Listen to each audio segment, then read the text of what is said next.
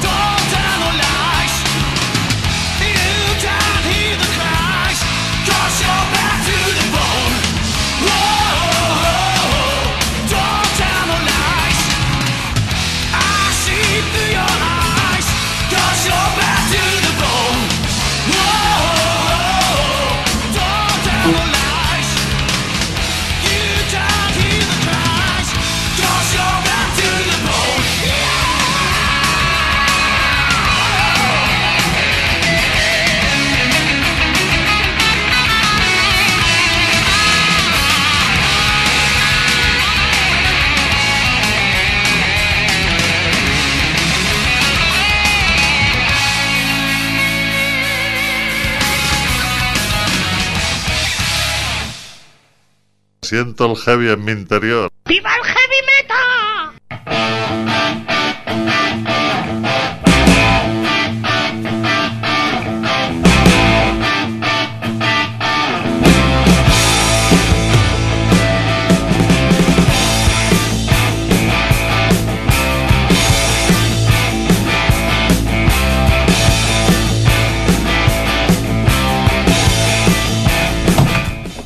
Bueno, buenas noches.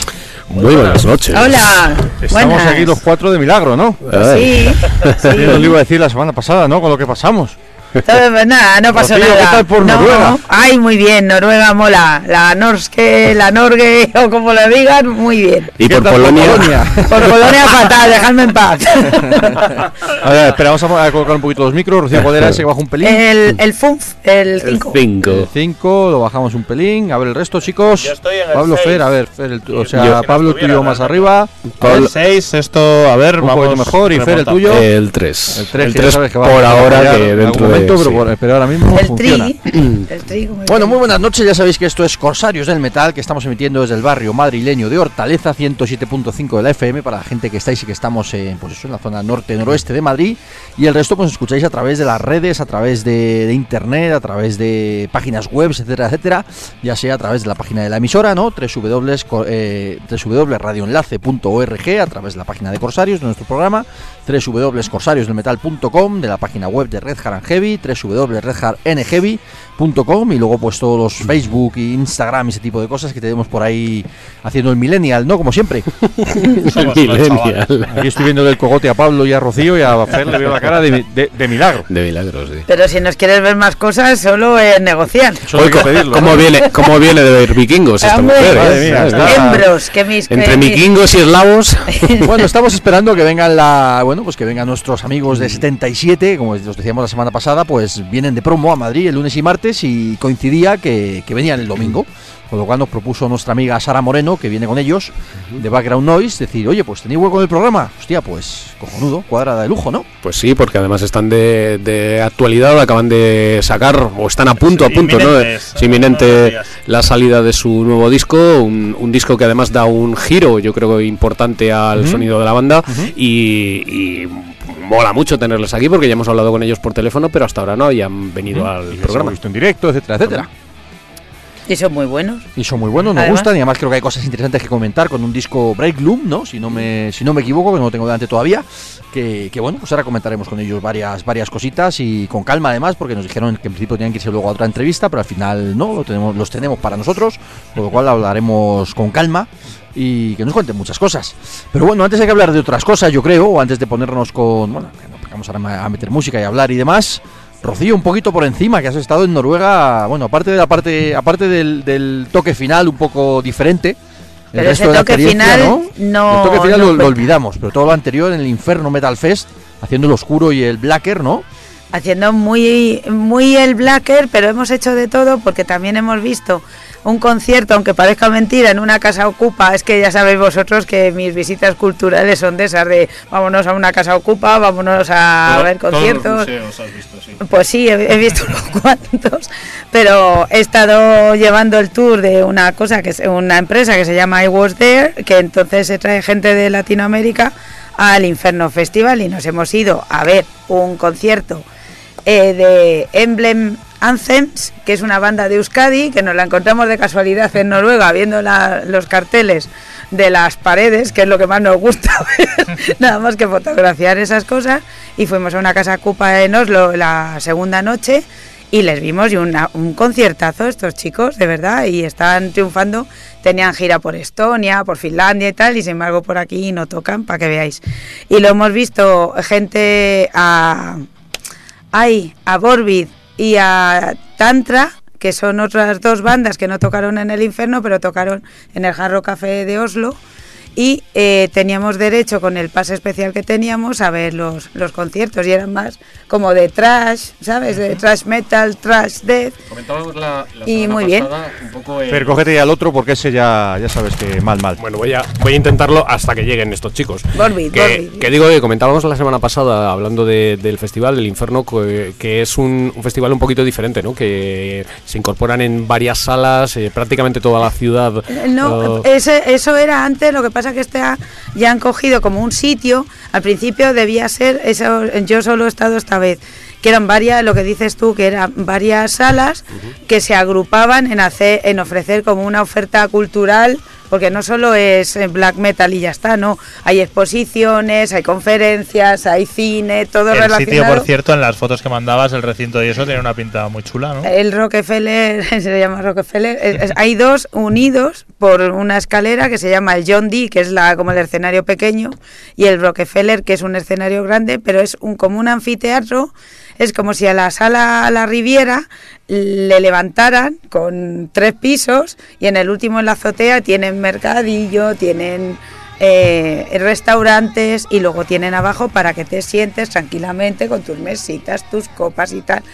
Eh, hay copas, mercadillo. copas pocas, ¿no? Eh, copas, si eres noruego te las verlas. tomas y si no eres noruego... Miras hay- como otros se las toman. Pues sí, porque en el Precios jarro- bien, ¿no? ¿Eh? Los precios bien. Los precios del jarro café de una especie como de tercio aquí eran 13 euros, más o menos. Bien, Hasta los precio, ingleses ¿no? salían corriendo. Pero bueno, un sueldo medio de un noruego, noruego, no inmigrante ni nada de eso, son 65.000 euros al año. Entonces, 13 euros para ellos, pues veías a gente que lo mismo llevaba 120 euros en cervezas para sus colegas y no le tiembla la mano, pero ¿Y bueno. no hicisteis colegas para que os invitaran a cervezas? Eh, sí, pero sí, los noruegos son muy majos. Y luego había gente de Australia, los que me, iba, me he llevado yo son de Colombia, de Ecuador. ¿Cuánta gente te has llevado? Porque sabíamos que llevabas gente de Latinoamérica, pero ¿cuánta Yo me gente? lle- o sea, yo he estado permanentemente con cinco. Y luego ya allí había, pero... Y luego gente de Arizona, o sea, cinco míos conviviendo las 24 horas. Que se habían desplazado, entiendo, desde, desde, Colombia. desde Colombia y México, directamente para el festival. Los fui a recoger yo al aeropuerto, los llevaba, los traía, les contaba cosas, nos hemos reído un montón, les he enseñado a andar en la nieve, porque nunca habían visto la nieve. Normal. Y, y luego hemos estado eso, viendo conciertos y visitas culturales de dónde se creó el black metal. En la antigua tienda que se, llama Helve- se llamaba Helveta, que es donde estaban ahí el Vikernes y el, todos estos.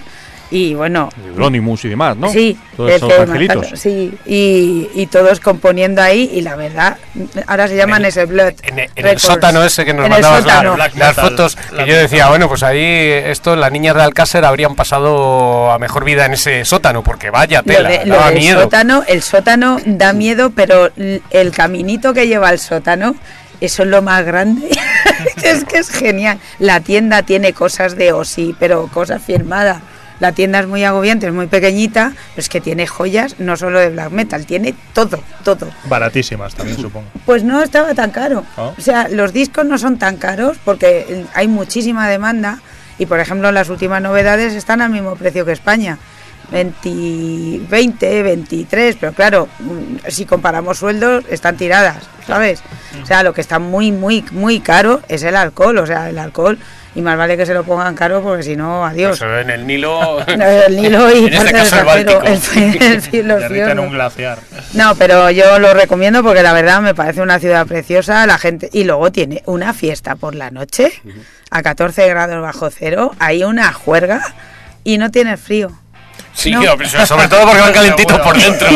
No es un frío distinto. Yo hoy tengo muchísimo más frío que en Noruega con Toneva, pero no sé. No sé, yo a 14 bajo cero me parece que tengo frío, ¿eh? Yo A soy mí, muy mediterráneo. A, a 14 bajo cero, el, el daiquiri que me pongas en la playa. no. Sí, no, pero que es muy divertida. Más es que no es lo mismo. ver La, la iglesia que quemó este, el, todos estos impresentables era del siglo del siglo XIII, es una pasada, es preciosa. Pero claro, no es lo mismo verlo con un sol radiante y tal que verlo con sol radiante, pero cubierta de nieve hasta arriba, con frío, que te da más cosas, ¿sabes? Y muy bonito, muy interesante y muy bien y te mueves por la... Es muy fácil la ciudad, nos hemos perdido todos mil veces, pero hemos visto muchos conciertos y el Inferno ha tocado Satiricon, ha tocado Emperor, em- lo de Emperor fue una auténtica barbaridad, tocando en casa, claro, ha tocado Dark Funeral, ha tocado Carpathian Forest, o sea, Ah, lo no, mejor los- de lo mejor, Isan ha tocado... Todo- grandes del to- estilo. todos los, los dioses de Laor, ¿no? Lo- los dioses del hard rock eh, de Los Ángeles allí Eh, Todos los obús y balón rojo de ahí. Pero claro, con una luminotecnia espectacular, eh, sabiendo lo que hacen en el momento que lo hacen y allí con un ambiente tremendo. Oye, y una- una- y una los duda. Electric, perdón, y los Electric Wizard, que no sé qué pintaban allí. Electric Wizard, No lo sé, pero de verdad que aprovechamos todos para suicidarnos, irnos a tomar algo. Te quería, Madre mía. te quería oh. preguntar, porque bueno, la, la estética de, los, de las bandas de black metal, pues todos lo, la conocemos, sobre todo la de algunas, quizá ha ido, ha ido evolucionando en los últimos años, ya no todos van no, pintados de, no, de osos panda.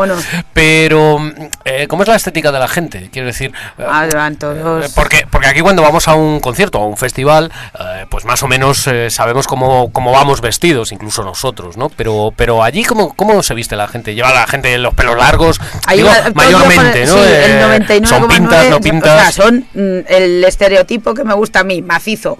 alias- Grande. Vikingos, macizos, cuadrados, Eso. barbudos, melenudos. Todos melenudos, todos barbudos, todos con ojos azules, súper guapos, como un poco serios, pero son muy divertidos. Y, y va todo Dios, eso de negro, con, con las chupas, pues eso, de Eindhoven, del vaquero, o sea, del, de la camarilla. Si es que estábamos todos allí, si era. O sea, de verdad, ¿no? No como aquí que somos unos moñas. Sois unos van- moñas, van ibais de rojo. Allí no, allí no iba de rojo ni Dios. Van pintones. ¿Y las chicas? ¿Muchas chicas? ¿O, o al igual Había que en España es, no, es todo.? No, no, que va, cada día hay más chicas y sobre todo gente de, de eso, de, de Latinoamérica. Es que oías dentro de los festivales, de las o sea, de todos los sitios, hablan más en castellano que en noruego o en inglés. Es- había mucha gente de, de todos los lados, había gente de Australia, gente de Arizona, que hemos estado con él. ¿Españoles también? Españoles ¿Gente había un montón. conocida? Sí. Estaba Marcos, estaba Gema, estaban todos, la Bárbara. O sea, son la camarilla que vamos por todos los sitios estos. Y, y nada, la gente de Eindhoven estaba toda allí. Nada, estas cosas de Dios. A ver cosas de estas, pero muy bien. Ahora es el momento en el que pinchamos a Emperor por primera vez en la Claro, historia de no, no, no, Corsarios. vamos a ponernos, vamos a decir que una vez de, ah, pues eh, con el relato de, de Rocío, pues nos vamos a meter un poquito más en harina de lo, de lo propio que tenemos hoy aquí en Corsarios, ¿no? Teníamos, como decimos, pues ahora en un momentito vendrán nuestros amigos de, de 77 y hablaremos, pues largo y tendido con, con ellos, por supuesto. Y también queremos aprovechar para hacer un pequeñito repaso, que nos da- en lo que nos dé tiempo, que no será mucho, ya haremos otro especial sobre esto otro día, que creo que da, que da bastante para ello.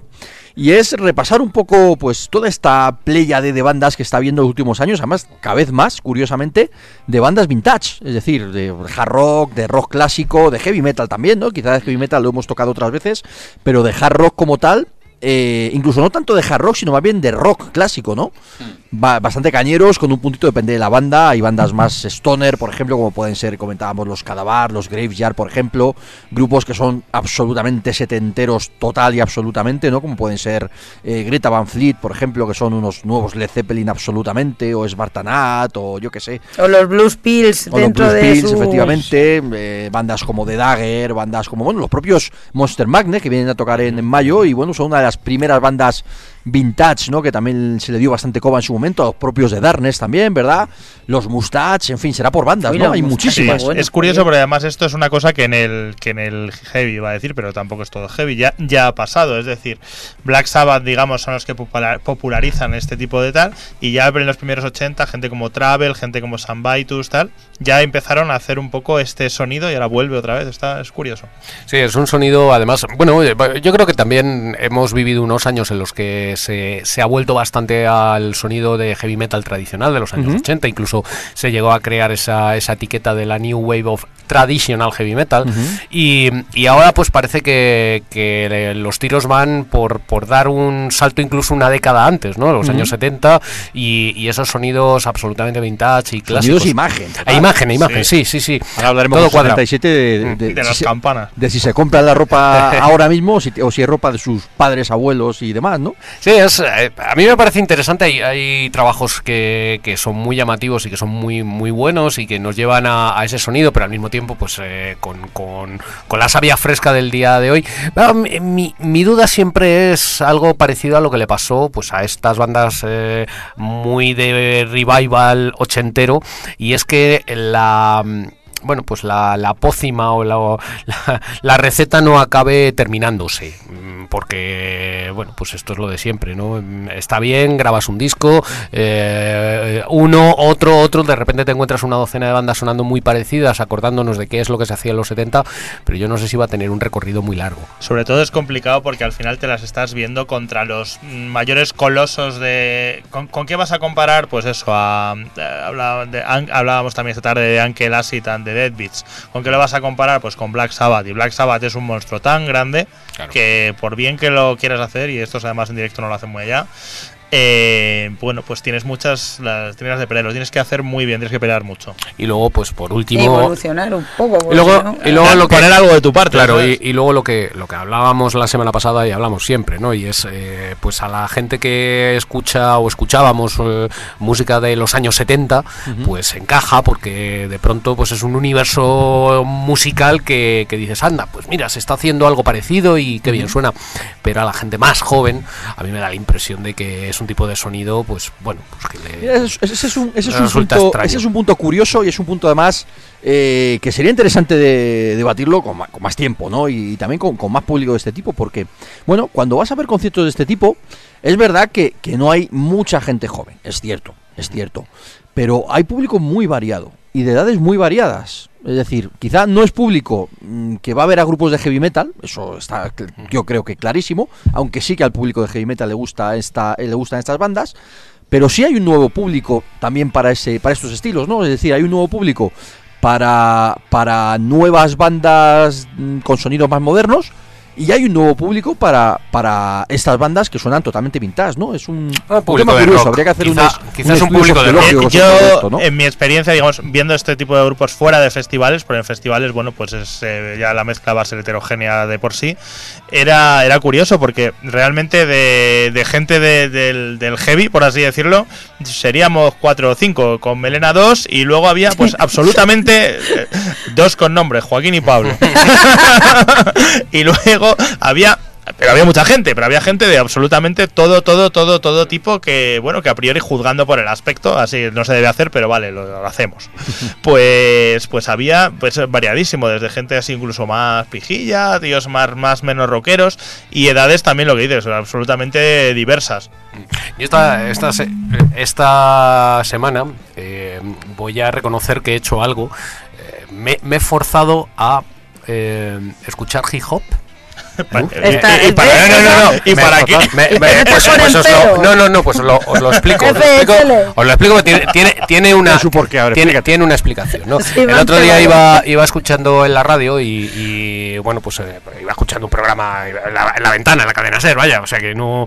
eh, y tenían un, a un rapero allí, bueno, pues invitado y tal. Y el tío me llamó mucho la atención la capacidad que tenía de, eh, con una frase, Sí, mm, eso sí, se generar le una serie de tal, ¿no? Entonces me llamó la atención y dije, bueno, voy a intentar forzarme a, a ver esta gente qué es lo que hace. Es un estilo que no me, no me gusta nada, nunca me ha gustado ni el rap ni el hip hop, pero de nuevo vuelvo a entender perfectamente cuando escuchas a esta gente cómo enganchan a los chavales jóvenes, porque la rabia y la mala uva y la mala leche que tienen sus letras no las tiene el heavy metal hace muchos años.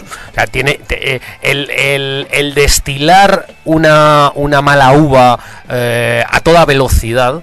Eh, además entendiéndolo, porque claro, hay muchos raperos, muchos hijoperos que cantan en castellano. Eh, dices, uff, es que si esto fuera un partido de fútbol lo tenemos complicado. Lo tenemos complicado porque estos tíos juegan muy bien. Otra cosa es que a mí personalmente me repugne. Pero Aquí tenemos ya a la gente de 77, por fin, a nuestra amiga Sara, iba a decir nuestra amiga con el pelo azul, y aparece con el pelo rosa. Buenas noches, chicos. Dejamos hablar de hip hop entonces. Vamos a poner un poquito de música y ya le- le- le- les saludamos y arrancamos con todo. No, bueno, vamos a brindar, que ya por fin tenemos aquí a la gente de 77, que nos hacía mucha ilusión. Así que cervecita por vosotros, chicos, y meteros para adentro y ahora ya arrancamos. Vamos a empezar en vinilo, vamos a empezar como nos gusta, como siempre. Y bueno, pues aunque ahora tenemos aquí, tenemos hoy vinilos de 77, vamos a empezar con otra de esas, una de esas bandas de las que hemos comentado, de sonido hard rock vintage, que, que nos gustan, de las nuevas tendencias, o en fin, nuevas tendencias, ¿cómo llamamos a esto, no? Porque nuevas tendencias a estas bandas que estamos hablando de sonido setentero es... es Nuevos peculiar. aires. Nuevos aires, nuevos aires. Vamos, a, vamos a un, con una de ellas que, que son de Dagger, una banda sueca que a mí me gustaban un montón y que les tengo un poquito perdida la pista porque este disco del 2014, si no me equivoco, que era el se llama The Dagger, de hecho. Y bueno, vamos a poner uno de los temas que se llama Inside the Monolithic Dome, que ya el título se las trae. Y nada, pues empezamos a escucharla, a escucharles y nada, pues ya está aquí la gente de 77 y les saludamos y comenzamos a hablar de, bueno, pues eso, de 77, que tenemos muchas cosas que comentar. Así que lo dicho, esto es de Dagger, empieza a dar vueltas aquí el, aquí el vinilo, esto es Inside the Monolithic, Monolithic Doom y nada, a por ello.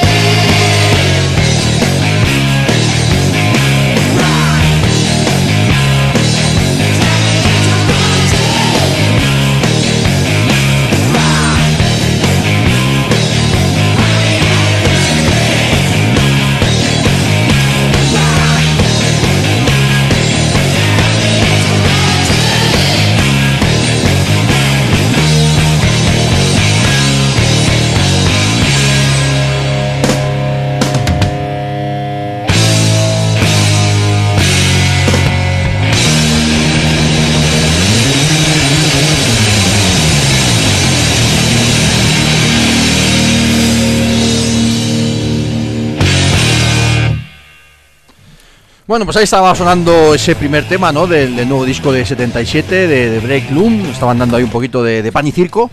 Y nada, ya tenemos aquí a Armán y a LG por aquí sentados con nosotros y a Sara, que Sara, a mí el pelo rosa ese que tengo ahí enfrente me sigue, me- me brilla en la oscuridad. Pero bueno, bueno. Un placer, chicos, buenas noches. Buenas noches, Buenas noches. un placer. Pues estábamos comentando antes que habíamos hecho dos o tres veces entrevista con- por teléfono con vosotros, Ajá. pero en persona lógicamente había sido imposible, ¿no? Y hoy, hoy cuadraba que veníais de promo a Madrid un par de días y el domingo estabais por aquí, con lo cual pues nos cuadraba perfecto para venir, para que vini- vinierais en directo y Eso oye, un lujo, un placer. Igualmente. Es sí. una banda que, que nos gusta mucho, que, nos, que os hemos seguido desde el principio y que, ¿verdad, Fer? Que les hemos, desde el principio hemos- les, Pues hemos, sí, yo- les hemos ido ahí comentando cada disco, ¿verdad? ¿Dónde, Y dónde hice yo la crítica del primer disco? La Pues hice yo. seguramente para el en Pero yo creo que para el Barça la hice. Seguramente, seguramente. sí, sí. Ostras. Sí, Por sí. aquel entonces sí. Sí, no, seguro, seguro. La, la crítica del Barça del primer disco la hice yo. Sí, sí, no, Qué no, bueno. eh, Buena y yo de-. Y fue buena. Bueno, a ver, eh, sí, sí, sí.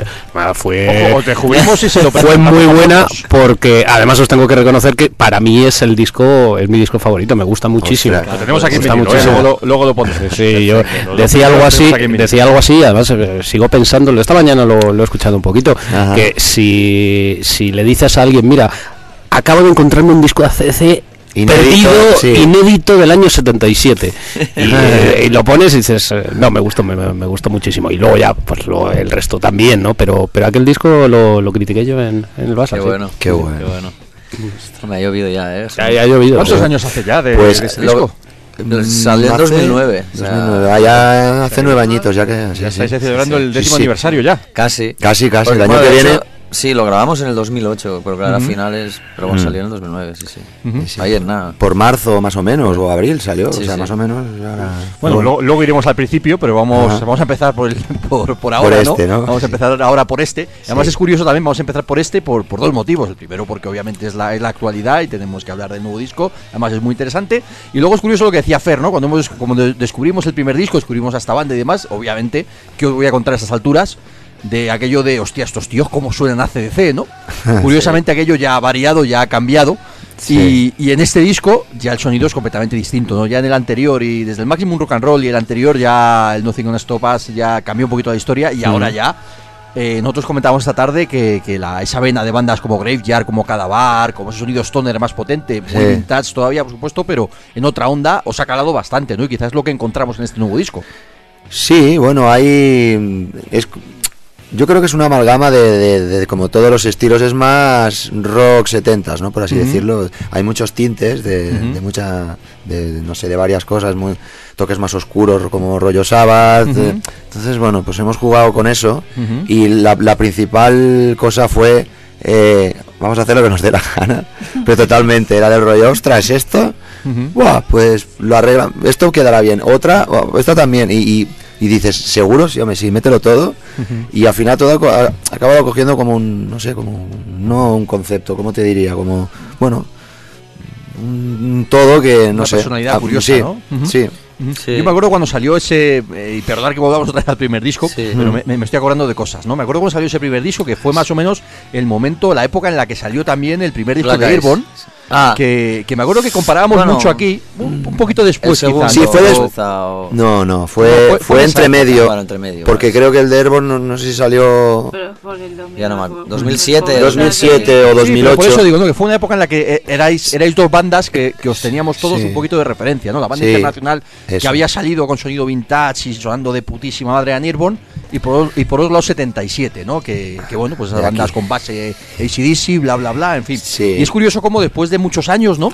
Airborne se han quedado un poquito ahí. Aquí lo hemos comentado muchas veces, una banda que nos gusta, obviamente, y que sí es una banda interesante y de referencia, Sí. pero se han quedado un poquito ahí, ¿no? Y nos gusta cómo 77 habéis evolucionado de otra manera, ¿no? Quizás Sí. de, de ellos decimos que la fórmula se ha agotado un poquito por seguir en la misma onda y vosotros, creo que positivamente, ahora nos lo comentáis, habéis abierto mucho más el espectro. Sí, Mm. a ver, claro, el grupo empezó por una razón y es que mi hermano y yo amamos, bueno, seguimos amando, pero en esa época éramos auténticos locos de Bon Scott. Entonces, por eso empezó la banda y por eso el primer disco es como es, tampoco no, te voy a No hay mucho más, ¿no? Sí, No, no, no. pero lo que sí que es cierto es que de la misma de la misma manera tenemos millones de influencias, los Who, yo que sé, cualquier, es que se me, se me pueden ocurrir millones de nombres y no acabaría.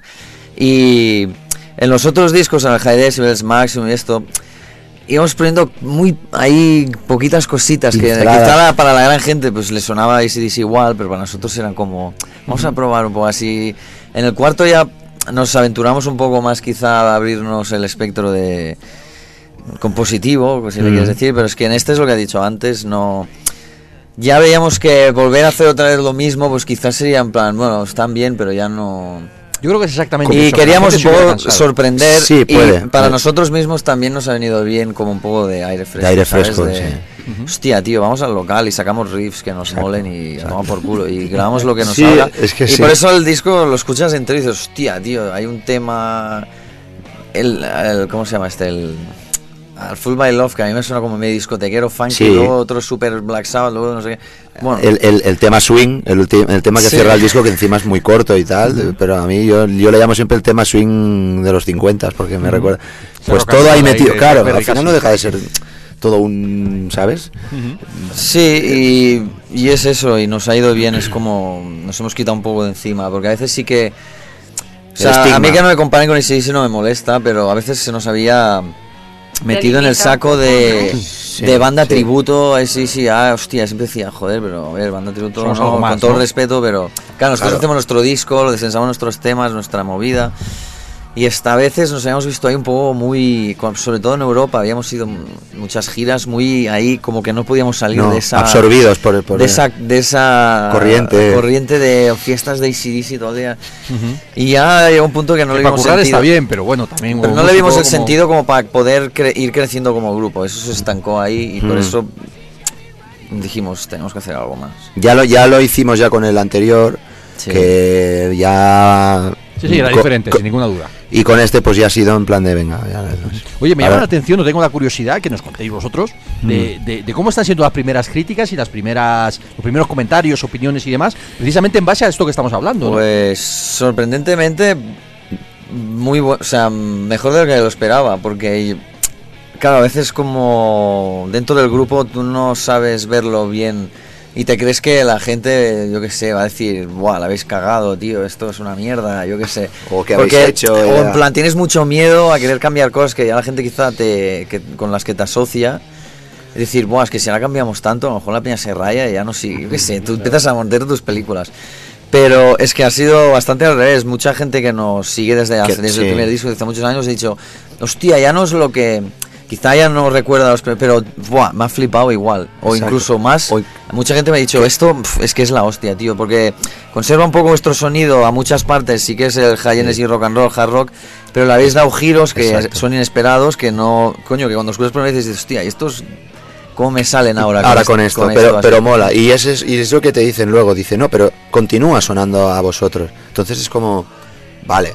Bien, Bien, entonces bien, vamos ahora de, de lo que serían reseñas o críticas, digamos ya de, de prensa y eso, no sé, no hemos leído nada todavía, no sé si hay algo, pero Bueno, aún es de medios, pronto, ¿no? pero yo bueno, supongo que pronto sí, porque- Sí, pero bueno, Bueno, pero con la gente hemos hecho entrevistas ya. Hmm, hmm. Yo estoy a punto de escribir la mía esta tarde, pero no me ha dado tiempo ya todo. todo no- Bueno, el disco poco- varias veces, lo tengo ya ahí preparado en la cabeza Claro, y claro. bueno, hacemos la hacemos la crónica de la reseña aquí un poquito en vivo, ¿no? Aquí hablando Bien, en también. esta en estas cosas. Bueno, vale. hoy os, os queríamos preguntar también, aunque ahora nos metemos más en el disco, seguimos hablando de las bandas y demás, pero también, pues bueno, hoy hoy aprovechábamos un poquito para acordarnos o para, para hacer un poquito también de, de, de esa idea de todas las bandas que estáis, eh, vamos a hablar en Europa en general, ¿no? De Sí. con ese sonido, ese hard rock vintage, ese rollo tan tan clásico que en los últimos años, no sé exactamente eh, mirando hacia cuánto atrás, 10 años a lo mejor es mucho, pero 5 o 6, estáis saliendo un montonazo de bandas, cada uno con vuestra personalidad, con ese sonido absolutamente setentero. Aquí estábamos hablando antes de Graveyard, de Cadavar, de Dagger, de Spartanat, de 77, por supuesto,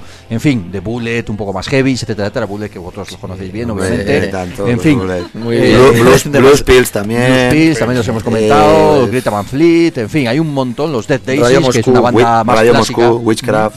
Sí, sí, eso no- será por bandas, de ¿verdad? Noruega, por cierto. Por eso. Qué son. Hay Yo- una tendencia nueva, ¿verdad? De este sonido vintage que, Sí. que a día de hoy es tendencia. Sí, Total. sí, no, total. Ah, sobre todo, sí, como bien has dicho, yo te diría... una un- escena propia, además. Mm, unos 10 años, bueno, quizá entre 9 y Yo 10 creo que un años, yo creo que... Pero bueno, sí, aproximadamente. Sí, porque. Graveyard, el primer disco, creo que es de 2008 o por ahí. Sí. Y ya lo petaron Sí, ya con el y- segundo. y el entonces vuestro fue- también, ojo. Sí, por eso. Airborne también lo podemos meter en, esa, en ese saco. Sí, lo podríamos... Yo lo empezaría, fíjate, yo se me van ocurriendo ideas, perdonad que os corte un pelín. No, yo, yo, yo- yo lo metería desde The Darkness, fíjate. Lo arrancaría ahí. Ah, bueno. Yo lo arrancaría ahí. The No. Darkness y Airborne, fíjate. Bueno, Darkness fue, fue, Fue antes, antes. fue 2000, 2000, 2001, 2, ¿no? Por ahí sí, era. por ahí, ya me acuerdo ya del Billy Fins. Sí, sí, sí. Vinilo, eh, vamos a comprobarlo, que lo tengo aquí. lo Ah, mira, sí, señor. ahí- A ver, vamos a eso, comprobarlo eso no falla. situ, a ver, a ver. Ahora falta ver la fecha. 2003. 2003, es que te iba a decir 2002. Ya En el 15 2003 años, ¿eh? también salieron los Jet de Australia, Sí, que me es acuerdo de verdad. sacar el disco, a mí me molaba, el A primero mí que sí, sacaron. de hecho sí, lo tenemos en casa. está Sí, muy- ya empezó un poco ahí, quizás ese era el germen. Pasa que costó un poco más de que hubiera tanta escena, ¿no? unos cuantos más años. Que la verdad hay mucha, por el- la- pero muchísima. Tú- También está, bueno, Deadlord también, Sí, Deadlord. Suecia, que son un rollo más entre Blue Oyster Cool, Thin Lizzy. Y tal. Muy buen primer disco Sí. y el segundo más flojo. Bueno, sí, no sé. A mí me- el primero me gusta mucho. Bueno, el segundo también, no sé. Sí. que somos- también somos Vintage Caravan de, lo- de Islandia. No sé, es que hay. es que hay muchos, ¿eh? hay, hay- es que hay muchos y, y no, y se mueven, ¿eh? O sea, esta gente están todo el día arriba y abajo. Y sí, yo, yo creo que gracias a eso es- hay como una corriente, ¿no? De, de- que bueno, que permite pues Sí, que una escena. una escena Está porque guay. por fin hasta, hasta hará igual 15 años que no había nada. O sea, todo era, e- e- era y es metal, que guay, pero al final es como tan sobrecargado, tan saturado todo, que al final es como el- que haya esto, es como un soplo de, guau, de- hay es algo interesante, más. ¿no? Aquí lo hemos comentado muchas veces que hay, hay como dos tendencias en la actualidad muy claras, ¿no? Por un lado, los grupos nuevos que buscan nuevos sonidos o buscan experimentar con, bueno, pues con algo nuevo, algo novedoso, algo fresco, como se llame. Mm. Y por otro lado están las bandas que vais a eso que se llama el back to the basics, ¿no? El volver Exacto. ahí a, Mm. a la base y hacer, ojo, esto es rock and roll, vamos dejando de gilipolleces, y vamos a hacer es. rock and roll, riffs de toda la vida y Sí. buenos temas, ¿no? Sí, Eso es. Eso es.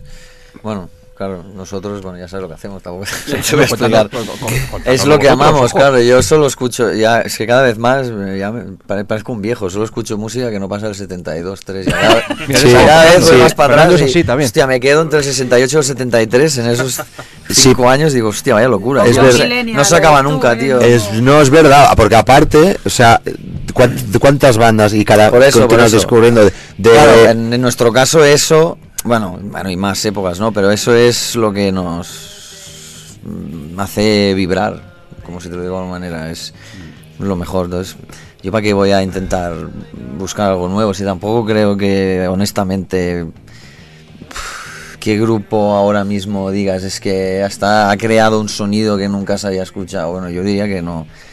A lo mejor no estoy enterado, ¿eh? no tengo ni idea, pero yo diría que Ya, no. viva. siempre son refritos, ¿no? Que si cojo hip hop y le pongo jazz y luego flamenco y no sé qué, que está bien, pero bueno. ya, al final- me parece al final hay cosas muy pastiches. Pastiche, tío, es sí. como tú. has- a ver, ¿qué, qué nos ha mezclado? El, el, el rap con el trash metal. Sí, Nosotros sí, no, yo qué sé, con no- que somos buen ejemplo para hablar de esto por aquello que nosotros estamos del 91 para atrás. Nosotros nos quedamos del Painkiller. Ya. ya, bueno. ahora, ahora estamos ya en, en nuevos sonidos por aquí, No, pero toda la vida en que- esto, pero Que me refiero que, el mucha peña a veces se, mm, se mete con grupos tipo nosotros o otros, en plan, es que no inventáis nada y al final siempre acabamos diciendo, es que tampoco, yo no veo. No hay nada que inventar, ¿verdad? No, Pues poco hay. Y si tocas rock and roll o rock o hard rock, es que ¿qué quieres? Es que no, es un... Hay una cosa que está muy clara y muy marcada de lo que tienes que hacer. Luego dentro de ahí puedes moverte en, pues sí, terrenos más hacia un- cositas más oscuras, Sabbath, lo que sea, o más... O, o más rock and roll clásico, yo que sé, o más hard rock tipo ACDC muy marcado, pero que no tienes ahí mucho tampoco, ¿no? Digo yo. no, no es sé, como no. es, lo que es. Luego ya el sonido de cada banda, nosotros somos unos amantes del sonido añejo, ya eso es otra cosa. Eso ahora hablaremos también. de Eso ya De eso de luego ya. También eh, os queríamos preguntar dónde compráis la ropa, en fin, eso ahora luego, ahora lo, luego lo comentamos. Luego lo comentamos. ¿Tenemos tengo otro tema del disco y ahora, ahora seguimos hablando o qué? ¿O Este, bueno, algo más, chicos? este, este jersey aquí. es de mi padre. Sí, Del, pues yo seten- tengo del uno, 70 y ¿eh? pico que lo Pues tenía por casa. uno de-. Eso Pero diciendo bueno, antes, si os lo comprabais o era ropa antigua de familiares. Que yo tengo alguna cosa también No, ¿eh? no, bueno, Yo tengo un abrigo de mi abuelo que ojito al tema, ¿eh? ¿Ves? Tu abrigo. yo- Hombre, mi abrigo de antes de mi abuelo es la hostia. Claro, abrigo de antes, por supuesto. El Y- antierótico. Y ahí duras, ahí- y ahí sigue, ¿no? No, la ropa, yo, yo mm, en tiendas de segunda mano, por Sí. internet o por donde lo pillo, pues sí. es- Se encuentra ahí, se encuentra ahí, es verdad. Bueno, vemos otro tema y ahora seguimos hablando. Chicos, ¿qué tema ponemos? ¿Cuál os apetece que, que pongamos ahora el disco? Eh, bueno, no sé. no, Bueno, eh, se pon- pues pon It's Near. It's Near, a Sí, ver. Ahí, venga. pues vamos a escucharlo y seguimos ahora comentando cositas. It's Near.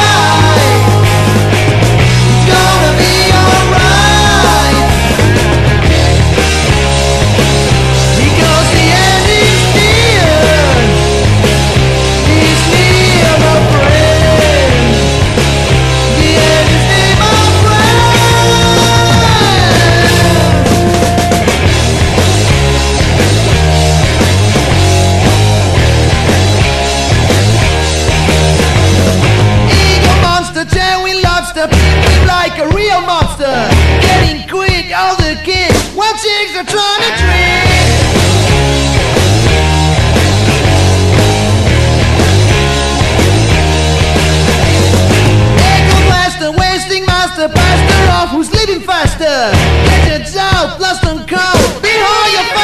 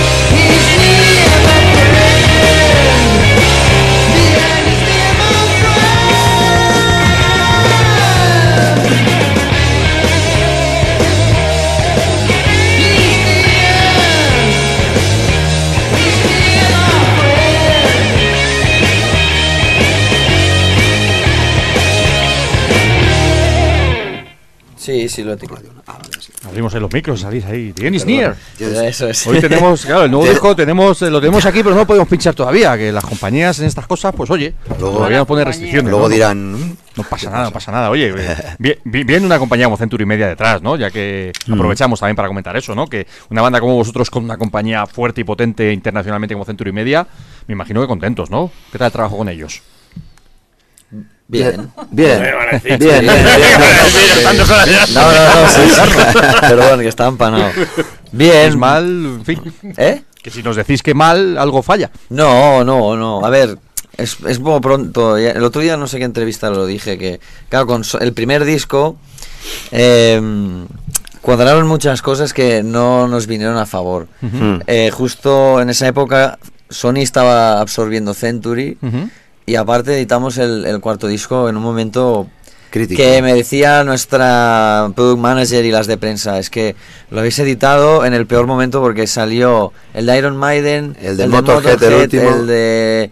No me acuerdo qué No sé más. si uno de Slayer o no sí, sé qué. Slayer. Y luego Los por- tres salieron a la vez y luego millones de discos más. y luego lo- el disco de Graveyard, eh, eh, o sea, por- Y más digamos por escalones no sé, por bla, debajo, bla, bla, bla. hasta que al final el nuestro quedó enterrado pues entre medio Entonces, de... eh, sí, sí, sí, Sí, porque, sí, claro. sí, sí, porque, claro, hablamos con la de prensa y decíamos, tía, pero ¿qué pasa? Que no salen ni claro. Nos decías que todos los medios de Europa Claro. están con Maiden, Motor y... y- Motor, Slayer, bla, bla, bla, y no, no tienen espacio para bandas pequeñas, pero a nosotros y a muchos grupos les pasó, ¿eh? Claro, Sí. nos quedamos en plan, joder, no Joder, me en jodas, serio, tío. de- de- Que fue- Mala no, suerte, pero ¿no? fue como un poco del momento ese de locura y además... Como Sony, Sony. estaba absorbiendo Century, se veía que tenían mucha movida interna de empresa y De bueno, cambios fue y de una historia. locura de, de época que... Pero bueno, fue luego ya fue mejorando, cuando ya pasó todo eso y ya, bueno, se estabilizó un poco y ahora de momento bien. Más que ahora es un poco pronto aún, pero estamos justo empezando la promo, pero bueno, yo creo que guay. De momento yo creo que, que bien, al menos por, por su parte de interés y todo. Y esta vez está todo, todo- como todo más claro, ¿no? Como más esto, esto, tal, eh, porque la, la otra vez fue, bueno, hacéis un videoclip, ya lo estrenaremos, no sé qué, no. Esta vez ha habido todo de, plan más- de fechas, tal día, estrenamos mm, tal tema. Eh, do- dos, tres semanas después estrenamos otro, luego un videoclip, luego unos... O sea, al menos de, de planificación está todo mm, mucho mejor No, y más y la que- promo también, van saliendo Bueno, más pro- entrevistas en medios europeos, que es lo que al final interesa. Es un punto interesante, ¿no? Porque el, el- el salir con, un, con una compañía como Century Media, aquí en España, como quien dice, lo tienes más o menos controlado, ¿no? Los medios que hay o la Claro. promoción que tienes que hacer la tienes más o menos controlada. Pero a nivel internacional, una banda como vosotros, que tenéis esa proyección internacional tan clara, necesitáis ese apoyo extra, ¿no? Fuera y con Hombre, Century Media totalmente. lo, lo- lo- lo tienes ahí. O lo debes tener ahí. Mm. Es que el tema es que, mm, bueno, para, para eso están la, la- la gente de prensa, que, que hay, hay unos cuantos trabajando en Century, ¿no? Ellos ya pues se encargan de todo lo que son medios, prensa, eh, de- bueno, redes, etcétera, de, de- de Francia, de Alemania, todos los países. De pues buscarte una entrevista aquí, una entrevista allí, y, bueno, Inglaterra también, hiciste hace poco para Classic Rock, Sí, ¿no? Una, sí, sí. No sé, al menos ya que Rock Hard No. tenemos esta semana también. Es verdad. van saliendo cosas. Entonces sí que van saliendo cosas. ¿no? Sí. Eh, sí, sí, sí. De- bueno, ahora les toca a ellos, ¿no? Currar. Y nosotros ya curramos, y ya lo, lo entregamos todo a, al, al plazo ya. Entonces nosotros, nuestro trabajo ya está hecho. Ahora, pues no sé, toca el suyo, porque...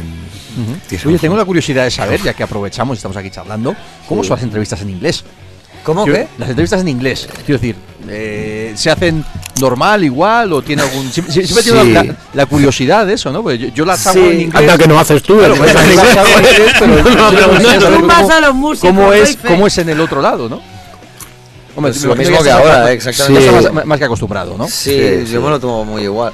Claro, yo, si puede ser, siempre prefiero hacer ni que sea Skype o algo así, porque lo de escribir es un coñazo.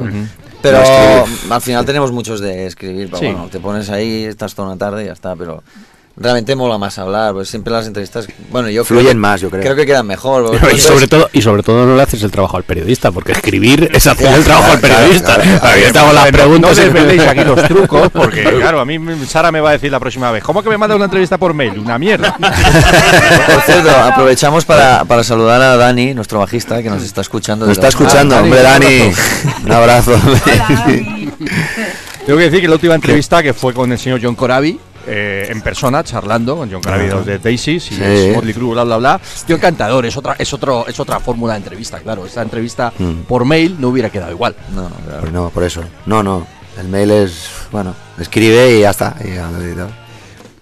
Con lo que mola las entrevistas en inglés, con el que sea, y, y estás, y empiezan a probar sonido, y, y tú, a ver, y la grabadora, el otro que cada vez va hablando más bajito, y el otro chin pum, chin pum, y al final dices, mira. Y además que, mira, que- que- que en realidad no sea inglés nativo y entonces sepa menos inglés que tú. Bueno, son divertidas y sobre todo cuando te tiene que llamar un, un francés y hacértela, hacértela en inglés. Entonces un francés hablando inglés es, es muy divertido porque dices, hostia, no, no entiendes la mitad de las cosas que te pregunta porque... Pero bueno, pero no. No somos el país de su- que peor inglés hablamos, algo es algo. Solo somos los penúltimos. No, exacto. No, tiene, tiene su gracia. tiene- sí, sí. Bueno, Hoy vamos a ir comentando más cosas de, bueno, pues, del nuevo disco este del eh, Gloom y me llama la atención el título, me gusta. Hablamos un poquito de esto, a, a qué hace referencia y Pues... suena hasta muy setentero, fíjate, es setentero hasta el título. Hasta el Que título, Me imagino, ¿no? me imagino, además- bueno, me imagino no, sé que no es casual, No, No, es casual, ¿eh? no me lo creo. El título. Sí, sí, Sí, sí. No, no, o sea, a ver, la idea Quiero decir no. que suene setentero, que eso es lo que no Ah. es casual. La idea no es casual, pero el- las palabras en sí sí que fueron. De hecho, fue Richard sí. quien nos dijo. Porque estábamos manejando mucho la movida de cuando ya estábamos haciendo los temas y preparándolos, ya veíamos que había mm, un poco dos vertientes, los temas con un tinte más oscurillo, como la primera cara, así como más, Más densa, pesado, más denso. Y otra, la primera cara, que esto sale en vinilo, ¿eh? que la gente Claro, lo escuche. es que yo, sí. yo pienso Claro, en caras a la B, yo no pienso Estamos en el 77, que En el el- mundo el- se- el- claro, hay que, todavía el CD todavía no había salido. Claro, ni el es que MP3. La idea, la idea guay de en el estudio, en el estudio era decir, claro, tiene un concepto el disco, la- una cara es de una movida esta y la cara B es la Pero de- rock and rollera. Pero de hecho lo decidimos también en el, en el estudio y de hecho se le ocurrió Sí. un poco a Refri porque le, le íbamos diciendo este tema tal, este tema cual y ahí ya fue como, ¿y si lo dividierais en... por No, cara? no, eso fue idea nuestra. No, pero yo, yo luego dije... Yo, yo luego dije como el, el- el Queen 2, el, el- segundo álbum de Queen, que había la cara blanca y la cara negra. Exacto. Entonces a partir de ahí ya fue es que hay unos temas más oscuros, unos temas como más... Y jugando con eso, pero el título sí que salió en plan... Y, Claro, es que empezamos lo típico, pero que algo que muestre habilidad, yo qué sé, empezamos a hacer brainstorming de mil palabras que decíamos, hostias, que no, no mola, suena, no sé no- qué, tal. Y de hecho fue, fue, Richard, que, que- Sí. El manager. de- el, manager. el Richard, un día me, lla- me llama por la mañana, hostia, LG, he encontrado el título, Bright Gloom, y dije, pues ya está. Hostia, de puta Hostia, suena madre. bien. Y sí, sí, y sí, sí. Y luego ya, encima, dentro del, del, de- del título, la Gloom Side y la Bright Side. O sea, es Ah, el bien, título bien, y encima como el nombre de, de cada cara, ¿no? Entonces, Sí, sí. no sé, Claro, apañado no, queda. ¿eh? no hay un tema que se llame Break Loom. No, Mm, No, mira. es el Por- primer disco, ¿no? Que no que tiene el nombre del disco no coincide con ningún tema, ¿no? Sí, exacto. creo que sí. Sí, sí, no, sí, sí. Sí, Sí. No, mira, es que salió así, yo qué sé, es un, pelín más conceptual este disco ya. Sí, exacto. Bien, bien. Entre bien. comillas, ¿eh? Porque luego tampoco... bueno, hoy vas a hablar un poquito así muy por encima también, porque, bueno, pues de de algunas de las canciones, ¿no? Y me, me, me- me llamó la atención que empieza con el pan y circo, ¿no? Que hemos puesto ahí un poquito Sí. de ahí de fondo al principio. Eso de pan y circo me gusta, me gusta. Como contarme un poquito esto de pan y circo para empezar. Bueno, creo que está bastante claro, ¿no? Habla, un- no sé, habla no un poco sé. de lo que hay, de lo que... En el 77 también España era pan y circo. En esa época, bueno, no, no estaba yo, pero supongo que era otra movida, un poco más chunga. Aunque bueno, no, da igual. Eh. Casi. Eh, sí, no, habla un poco de, bueno, pues de lo que al menos yo y mi hermano vemos un poco que, que pasa, bueno, desde hace muchos años, ¿eh? no es que se habla nada nuevo, pero sí que, bueno, ya lo decían los romanos. Los romanos. ¿no? Eh, Dale pan y circo al pueblo y, Y lo tendrás. lo tranquilo y obediente, o sea, pues básicamente viene hablando de esto. No, No, estáis diciendo que eso pasa en España ahora mismo, por favor. No, porque ahora pasa aquí, pero sin pan, además. Sí, circo, aquí ya, ya solo hay circo. Claro. No, aparte, su- en este disco lo que ha pasado también, sobre todo en el tema letras, hemos salido de nuestro de nuestra zona de De confort. de, de confort no de, de- escribir el- t- tal anécdota de tal día tal vivencia de no sé qué y hemos es como que hemos abierto la puerta y hemos salido a la calle no hemos mirado lo que pasa y entonces hemos se han, se han escrito muchas letras de, rollo de lo que, que está pasando Más fuera. social. más sí como más social tampoco con, con algo no, o sea, no nada en concreto decir, No. este día pasó esto. Eh, ideas más generales, Mm. de, bueno, pues como vemos el mundo que... como está eh, de bien, pues, y hacia dónde va, pues, que yo lo veo, bueno, muy mal, pero Aquí comentamos Es- siempre que nos gusta mucho en, las bandas, tanto las que son políticamente o socialmente más comprometidas, como las bandas, entre comillas, de rock and roll, que deberían hablar de otras cosas, de eso que se dice siempre de chicas, coches y fiestas, Eh, sé, lo que sea. sexo, drogas, sexo, Sí, drogas y rock and roll, que también os estáis mojando, ¿no? Y eso es muy interesante. Sí, bueno, es que claro, al final quieras o no se te hinchan las pelotas.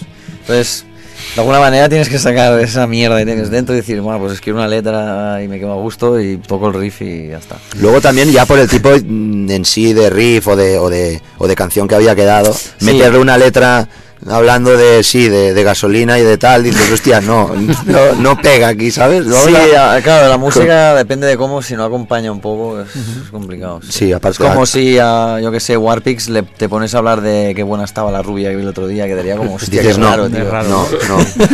Necesita más profundidad, una letra más profunda. Sí. Bueno, oye, otro de los temas que también, eh, no sé si hablando de letras, pero contar un poquito que me ha, me ha llamado mucho la atención, es el I Want My Money Back, el penúltimo corte. Bueno, este sí, pues inspirado en... Esto sí que es más patrio, ¿no? Esto es, esto sí. Contarnos, Esto es si muy se puede, no patrio, sé. sí. Pues, mm, mira, no- teníamos eh, la canción y a mí se me ocurrió pues darle al y digo, esto... Ah, bueno, es que de hecho lo primero fue el estribillo. Sí, exacto. Que es como normalmente lo hacemos. Que no- y de- no, no. luego ya para, atrás. I want my money back de tal y digo, ya está, digo, y a partir de aquí pues solo es echar un poco la vista atrás y lo que ha pasado y continúa pasando aquí, sobre todo. Entonces dices, bueno, pues... Y sí, la letra pues eh, pues habla de eso, de lo, de lo bien que, que se gestiona, que, se- que se gestiona todo que se lo el país. sí. Exacto, exacto. Para decirlo finamente. sí. Exacto, pero si Si tampoco... venís de Cataluña y nosotros estamos en Madrid, ojito a, lo- a las dos partes, ¿no? Eh, no sé en qué Sí, sitio estamos mejor. sí. Bueno, y nosotros tenemos un máster en estar bien. Esta semana sacábamos una foto y decía, ¿cómo que dónde están los máster? Nosotros en casa tenemos un Exacto. montón de máster. Of reality, of Puppets, de of exacto, Más ¿no? de, Como, más de una docena, ¿sabes? como el meme ese de lo de la Cifuentes, ¿no? Yo tengo el Master y, y salía el Master of Puppets. Yo estaba buscando un He-Man en mi casa que por ahí un Es esqueleto. que, bueno, hoy día se está. La movida está de la separación de Cataluña y no sé qué, se está llevando a un extremo un poco chungo, porque realmente al fin y al cabo toda la península estamos igual de jodidos. Hombre, ya te digo. Ah, No se salva nadie. Pero bueno, esto les va bien para que no, para que nos hablen de otras cosas. Bueno. Pero que la gente Ahí está, no cree, sí. que Es que van Ahí- y ahí viene perfecto ahora lo del pan y circo otra vez, porque luego de claro. otra manera, algo que te pueda distraer, ya tienes tú la tele, ya tienes otras historias para que te dejen el cerebro bien a, bien a cero, ¿eh? en encef- encefalograma plano, y ya está, y, da igual. Y si has leído una cosa de no sé qué hace 10 minutos, tranquilo que ya te lo hacen que Hostia, lo si olvides. Teresa que va a un juzgado y no sé qué ha pasado. Anda. No, olvídalo, no pasa No, no pasa nada. Y, Ya- y- y una pregunta, vosotros que sois, sois una banda catalana, sois, sois de Barcelona, Sí. en esta, en esta situación tan absolutamente desquiciada en la que parece que la política se tiene que meter eh, hasta en la sopa de todos, ¿vosotros lo habéis notado? Cuando eh, hablo como banda, cuando vais, eh, salís de Cataluña y dices, bueno, pues somos de Cataluña, somos de Barcelona, como podíamos ser de Polonia o de Australia, y que haya algo raro, algo diferente, no, no, no digo ni malo ni bueno, pero Politizado, Re- de- re- sí, de bueno, y estos tipos que vienen de Barcelona, ¿habéis notado algo o, o realmente todo es una farsa, es una patraña y la situación actual es la misma que podía haber hace 10 años? Yo estoy más por lo segundo. Lo que pasa es que sí que a veces, lo que sí que hemos notado, más de que la gente nos mire raro o no, que no, o se meta con nosotros o lo que sea, es que sí que preguntan mucho. Como, Eso sí. O a veces... Pero es curiosidad más. Sí, ¿sabes? sí, no, Porque- solo por- claro. Y yo lo entiendo porque a- aquí se debe vender una versión y la gente dice, hostia, ¿y ahí cómo lo vivís lo que está pasando ahí in situ? Y mucha gente nos pregunta sobre lo que vivimos en el sobre el terreno. Pero para saberlo, ¿no? Porque claro, a veces yo igual, yo lo que escucho ahí sé que a lo mejor lo que se dice aquí tiene otra versión y a lo mejor si yo te pregunto, oye, ¿y aquí qué os, qué os llega de ahí? exacto. Y diré, hostia, pero si, ¿qué dices? Si esto no, yo qué sé. Pero no, por suerte el mundo rock and roll Creo que queda un poco al margen. A ver, de, de momento, no lo sé. De momento, a ver, como tampoco hemos salido No, de pero gira ni pero nada. igual, esta, mo- esta movida lleva bueno, años. esta movida o sea, lleva años, pero ahora que está tan candente el tema, Sí, bueno. de momento todavía no hemos, no como no hemos salido a tocar fuera de, bueno, por, por aquí en Madrid o donde sea de- del resto de España, no hemos, de- no sé, no sé si notaremos hostilidad o no, no lo sé. Yo la verdad es que no, seguro que no. no lo creo, No. porque luego al fin y al cabo es un bolo de rock and roll, música, pasarlo bien y no, o sea, no vamos ahí a hacer ningún speech Ah, político, no, ni mucho no, menos. no, o sea. no, no, pero bueno, pero bueno, habrá gente de todo, ¿no? Que te dirá, pues bueno. ¿Y qué pensáis de esto? Sí. No, yo, no, yo, no, yo no pienso. Vamos por otro y tema y ahora, y ahora seguimos comentando más cositas. ¿Cuál era Vale. el, el otro tema? ¿Qué, qué tema podemos, qué Eh, otro tema podemos poner? El Where Have They Gone. Where have they gone? Where- have they gone? Ok, ok. Pues nada, lo pinchamos, seguimos escuchando Venga. y luego ya nos vamos a mirar un poquito más hacia, hacia atrás, ¿no? Perfecto. Y ponemos 77 en vinilo, que hoy hemos traído vinilo, como Ole. decimos. Venga, por Es- ello, Where have they gone?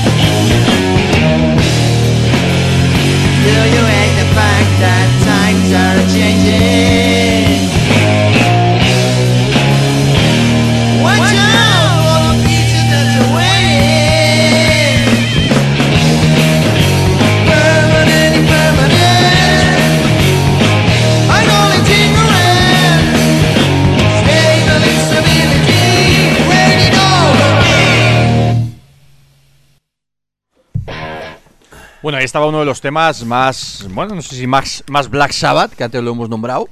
Pero bueno, tiene esos riffs ahí súper super potentes y ese toquecito Stoner Sabbath, ¿no? Que comentábamos antes. Es curioso el, el- eso, ¿no? El de de repente decir, bueno, está, estamos con, 60, con 77, la banda fan de ACDC y ahora nos hacen Black Sabbath. Está Sí. claro que, que de aquellos Bueno. años, tanto los ACDC primigenios como los Black Sabbath clásicos, en fin, 30 Son- son- años son y palabras casi mayores. 40 años después, siguen siendo referencias, ¿no? Hombre, esas son palabras mayores. Los seis ¿Qué tendrían esas bandas o qué tendrían esos sonidos, no? Para ser tan especiales. Bueno, Hablamos de ser- Motor, que también fuera de antena. Hombre, Sí, esa, hombre, motor igual. Joder. Bueno, Sí, bueno, crearon escuela realmente. Eso sí que fueron los pioneros de Sí. muchas cosas. Porque claro, había el terreno virgen para explorar.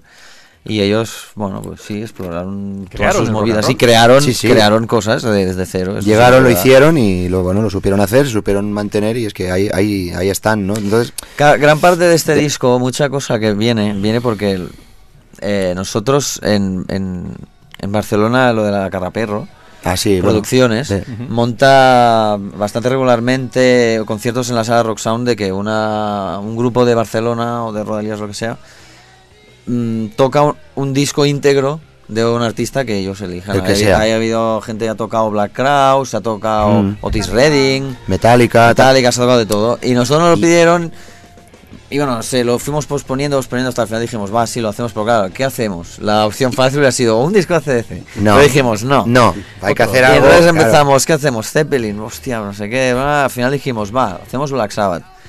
Y cuando tuvimos Black Sabbath, y ahora qué disco hacemos. Eh, uno dije, ay, oh, volumen 4, no, no sé qué. Y dije, Paranoid. Es el disco, icónico de Black Sabbath. Hicimos el Paranoid íntegro. Y bueno, no sé, tuvo mucho éxito, realmente no lo esperábamos, Mm. porque hicimos un soldado, luego se añadió otra fecha, otro soldado, luego lo hicimos en Burgos, lo hicimos en ¿Lo habéis grabado? San Sebastián. No, no lo Hay habéis llegado a no, grabar. Hay vídeos por YouTube. Ah, pero, sí. pero de, de mesa no tenéis No, por lo menos porque- una, una copia una copia vuestra para, No. Para cuando No. seáis eh, famosos en el mundo entero filtrarla a los medios y ideas y digáis, Dave Bootleg.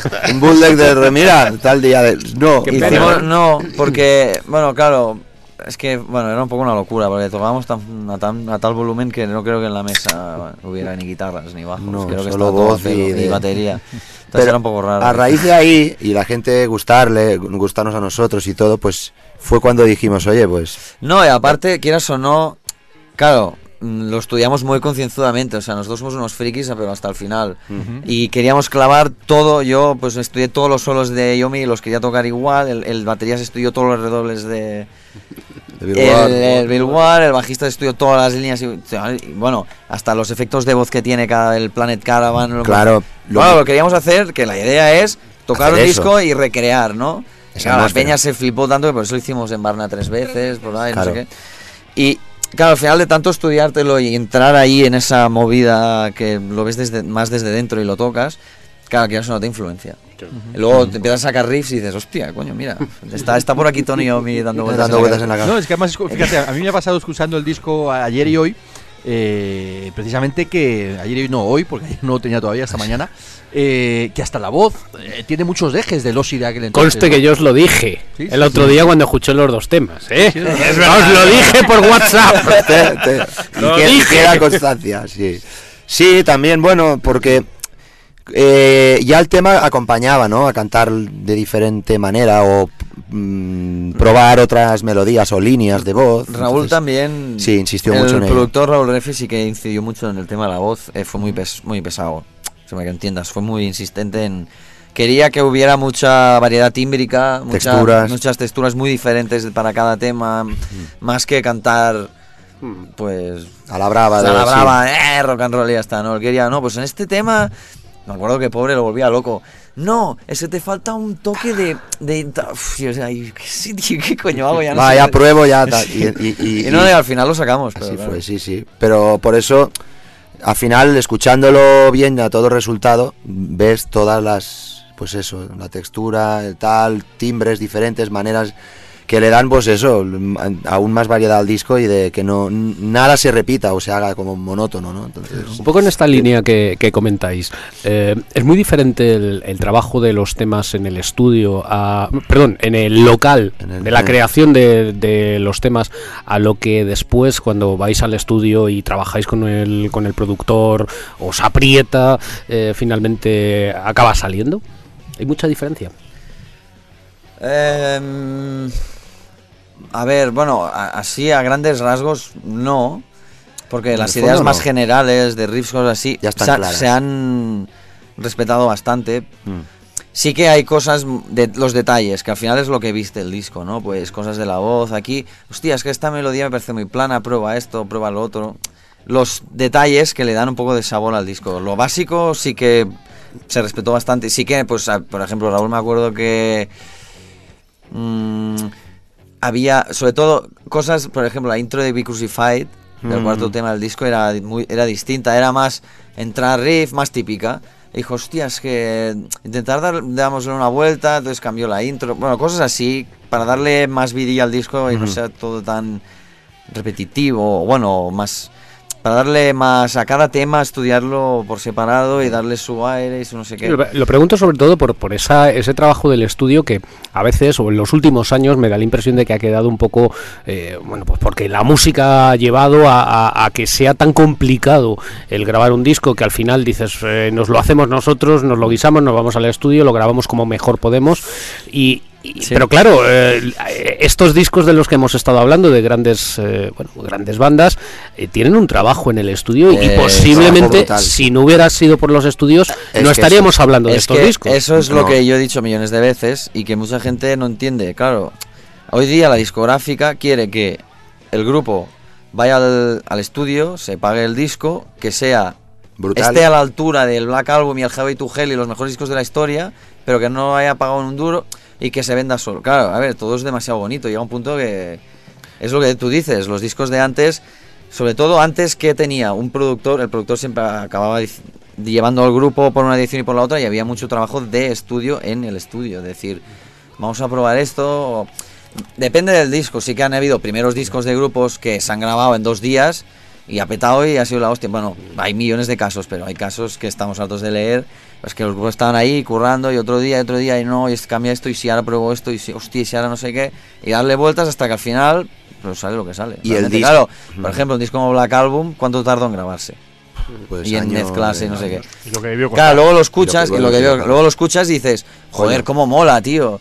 Y la peña, pues pretende que un grupo de trash que pobre, que está ahora en Barcelona o donde sea, saliendo, pues grabe a uno que está a esa altura. Dices, a ver, no, No puede, puede ser. ser, no. no. tiene ni los medios, ni el tiempo, ni la capacidad, ni, el la- personal ni- ni alrededor. Ni el personal. Ni exacto, nada, es que claro, te envuelve. es Nosotros complicado. hablamos muchas veces de entre- desde el punto de vista del heavy del peace of mind, ¿no? Cuando, También, cuando se fueron exacto, a las Bahamas, y, es, y es. te tiras seis meses en las Bahamas y bajas al estudio a, a- a componer. Es que, Exacto, es a que los componer. discos la inmensa mayoría antes se hacían en el estudio, se desarrollaban en el estudio y quedaban ya eh, hechos ahí hasta que al final digamos, da- al- vamos a darle al botón rojo y vamos a grabar ahora. Claro, eh, pues eso era un trabajo de, de- sí, de meses o de lo bueno o de lo rápido que, que fuera el grupo. Ahora no, ahora entrar en el estudio se, se vamos todo milimetrado ya. no no y aparte ya la gente del estudio de todos los te lo dicen no no lo más importante traerlo todo ya tan masticado que y claro antes no antes llegaban con tres cuatro ideas pues tenemos esto tenemos lo otro y tenemos otra y a partir de ahí se montaba todo un disco. Pero claro. Vamos a la playa y ya Sí. mañana pasado, si eso traemos ya alguna de- exacto y, mira, Oye, que tampoco estaba mal, ¿no? y no, Claro, pero que así quedaban los discos que, que- quedaban. ya, no, ya- ya no te digo, no sé, bandas como Pink Floyd o ya, y discos ya, que son de, de- de- pero bueno, pero es que ¿dónde están esos discos? O ahora, Chinese claro? Democracy, que eso ya sería otra cosa. Bueno, estoy Bueno, ese quizás no es el mejor ejemplo. Es el mejor ejemplo de hacerlo con calma, ¿no? Mejor haberlo hecho prisa y corriendo hubiera salido mejor. Pues Bueno, quién sabe, eh, quién sabe. Corramos un tupido velo sobre ello. Bueno, vamos a hablar un poquito, vamos a irnos a. Ahora sí, vamos a aprovechar ya para ir un poquito más atrás, en el sentido de. Vamos a ir repasando un poquito por encima los discos de 77 o la historia de 77, ¿no? Ya que hemos traído además Sí. los primeros vinilos y demás y que los tenemos aquí por primera vez en persona. Vamos a hablar un poquito de esto, ¿no? ¿Cómo Venga. empieza 77? ¿Cómo, ¿Cómo recordáis que empieza un poquito esta película? Vamos a comenzar por ahí. Hostia, claro. es- Que no hace tanto, ¿eh, chicos? No hace tanto. No, no, no hace tanto, pero Aquí claro. los mayores son Rocío y Fernando. Nosotros somos todos casi jóvenes. Tú, Millennial, calla. Yo tengo 25 recién cumplidos. Ay, ay, claro. Las canas son pintadas. Genial, eso me deja a mí en 23. Eh, bueno, las primeras ideas de, de hacer ¿De un grupo? grupo? se remontan al 2004, Por ahí. 2005, mucho antes de que, de, que, de que realmente empezáramos a hacer algo. Es lo que te digo, eh, nuestra obsesión era tal por Bon Scott, sobre todo. Yo digo Bon Scott, no para no decir ACDC, digo Bon Scott para que se entienda lo que... Eh, claro, nos volvía locos eso, ¿no? Ese sonido, esa actitud, todo eso. Y, y con mi hermano siempre decíamos, hostia, podríamos hacer un grupo, tal, pero bueno, siempre hemos dejando hasta que un día en casa empezamos a tocar, yo ya he sacado algunas ideas, decíamos, esto mola, bueno, pues lo típico, pues a ver, hay que encontrar gente y no sabes dónde ir, ni de- no teníamos ni idea de nada, y bueno, pues tablón de anuncios, Tablón de de, anuncios de las- y- tiendas, se busca tal. al 2005 hasta que conseguimos tener una formación, hacer algunos bolillos, primera demo, como todo el mundo empieza realmente. Sí, sí, así empezó. Y nada, luego hasta que no se estabilizó la formación, que fue hasta el 2007, que ya, ent- Sí, ya ya- se quedó Dolphin y Rao, que fueron han sido los la base rítmica que ha, ha estado más tiempo en 77. Eh, pasaron bastantes Pasó, bajistas y sí, baterías, sí, porque sí, claro, sí. al principio es lo que hay, pero bueno. Y nada, y demos, una demo primero muy cutrilla que hicimos, luego otra que grabamos en Asturias, Luego el EP, nosotros, luego el EP. Un primer EP así, Claro. en plan ya bien hecho y que dijimos, Las bueno, cosas pues de palación despacio. Claro, dice. claro, sí, exacto. Llegamos va. al primer disco, ¿no? Llegamos Sí, a. llegamos al, sí, al 2008, que claro, pues de todos los temas que teníamos de demos y tal, decidimos eh, embarcarnos en bueno, la grabación del disco, que fue también express, vista y no vista, ¿no? Porque Ujú.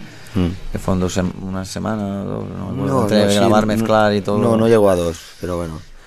Y para nuestra sorpresa se editó, bueno, co- eh, por aquel entonces engañamos al pobre Mar Picañol.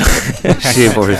De que le íbamos detrás y bueno. Buen tipo, nos- Marc, yo le Sí, tenía muy- rato con él Sí, por aquel sí, entonces, sí. Muy por buen eso. tipo, muy y, buen tipo. y en esa época justo era cuando estaba con, con Ushuaia, cuando estaba Sí, en, en su es. top más. Eso es. Y ya fuera por simpatía, por tal, o, o igual por pena. Yo pues, creo que por mira, pena. yo que- va, venga, que cojo vuestro disco y lo voy a repartir por aquí, por allí, por allá. LP, LP. Y Ah, no, LP, Dármelo que yo lo voy a dar a algunas revistas, a ver qué dicen, tal, bueno. Y ya se empezó a hacer un poco de eco de tal, tal banda, hasta que a- le dijimos, bueno, va, iremos al estudio y grabamos el primer disco. Y bueno, pues lo mismo, ya por la inercia que se llevaba de meses atrás, lo empezó a dejar por ahí, pues si un día pues leíamos una crítica en la en la Metal Hammer, el otro día en la no sé dónde, el otro día en la DC Rock y digo, anda, mira, pues pa- Hicimos pues, bastantes sí, entrevistas, hicimos- sí. toda una gira que montó, pues bueno, que quedó bastante bien apañada y dijimos, coño, pues parece que el disco gusta y todo. Que no ¿no? falla esto, el 21st Century Rock. Exacto. Tengo aquí delante el vinilo y El- eso de Cactus Oh. Producciones. Eso. Claro, Hostia, Cactus claro, 66. Tienes, tienes la edición española. Claro, la- claro, claro, claro. la de verdad. Cactus Claro, claro. 66. sí, Cactus sí, era de Mar Picañol. claro. Exacto. Está, está. Pero bueno, no, no, o sea, nosotros quedamos encantadísimos porque realmente nos permitió pues el poder hacer toda una gira por España, que saliera pues, pues lo típico en revistas o eh, tal, etcétera, que se diera a hablar y que el disco estuviera en tiendas también, porque era del rollo bueno. Claro. Porque Claro, al principio era, pues, eh, escribe al mail de la banda si quieres un tal, si te- y no, no, ya estaban pues en, en las tiendas y tal y cual, entonces pues bueno, fue un, Claro, un paso. un paso realmente, importante hasta que ya apareció pues Listenable Records. La Bueno, discográfica sí, vamos a poner un tema, ¿no? Y ahora seguimos Sí. vamos Ah, a, sí, a hombre, la tanto. siguiente fase, ¿o qué? Sí, sí, sí, sí. Bueno, vamos a poner, por ejemplo, a mí me molaba mucho el, el segundo corte, el Hard Hard Working Working Liar. Ah, mira, que tiene mucho sí, rollo, ¿verdad? Sí, sí. A mí me encanta ese tema. Pues vamos a ¿Cuánto- ponerlo en vinilo. ¿Cuánto hacía que no lo que no escuchaba? Bueno, Pues Mira, vamos a escuchar ahora mismo. En el vinilo original, además, esta no es la edición francesa, esta es la edición buena. sí, sí. La de Esta es la edición que está hecha aquí. en- Pues nada, vamos a a escucharlo.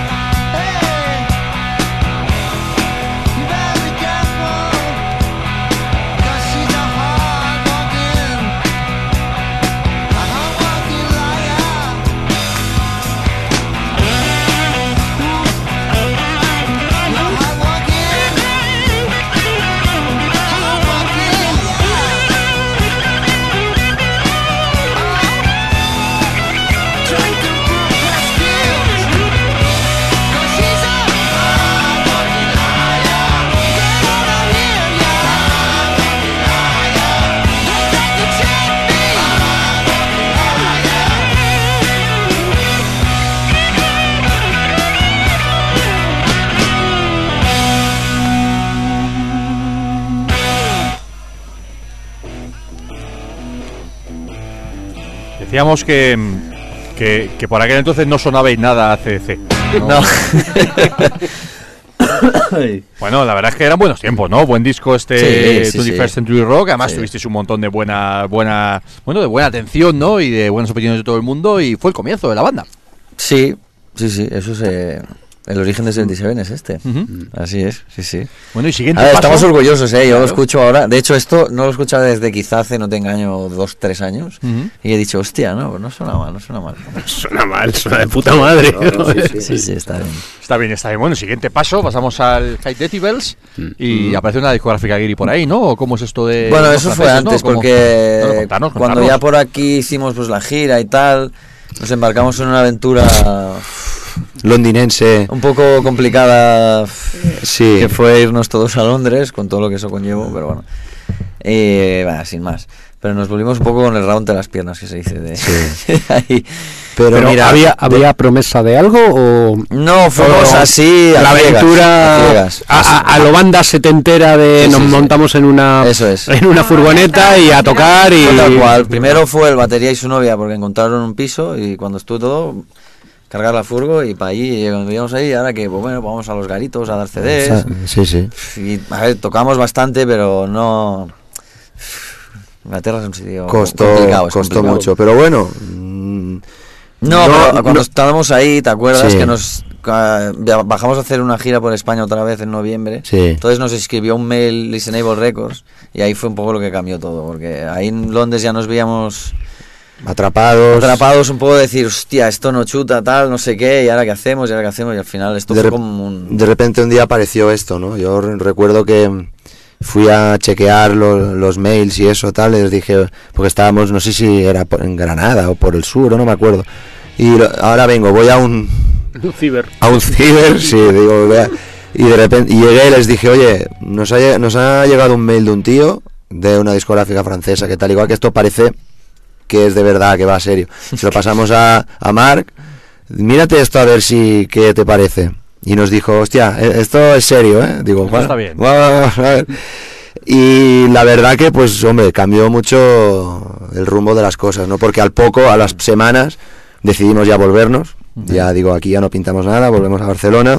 Aparte nos salió la Azquena, nos salió La el torneo de. Airborne, entonces había muchas cosas y dijimos, hay que volverse otra vez, porque no... Y a partir de allí, pues sí que... En el 2010, que es esto, es cuando se sí. editó en Europa y en Japón y no sé dónde más el primer disco.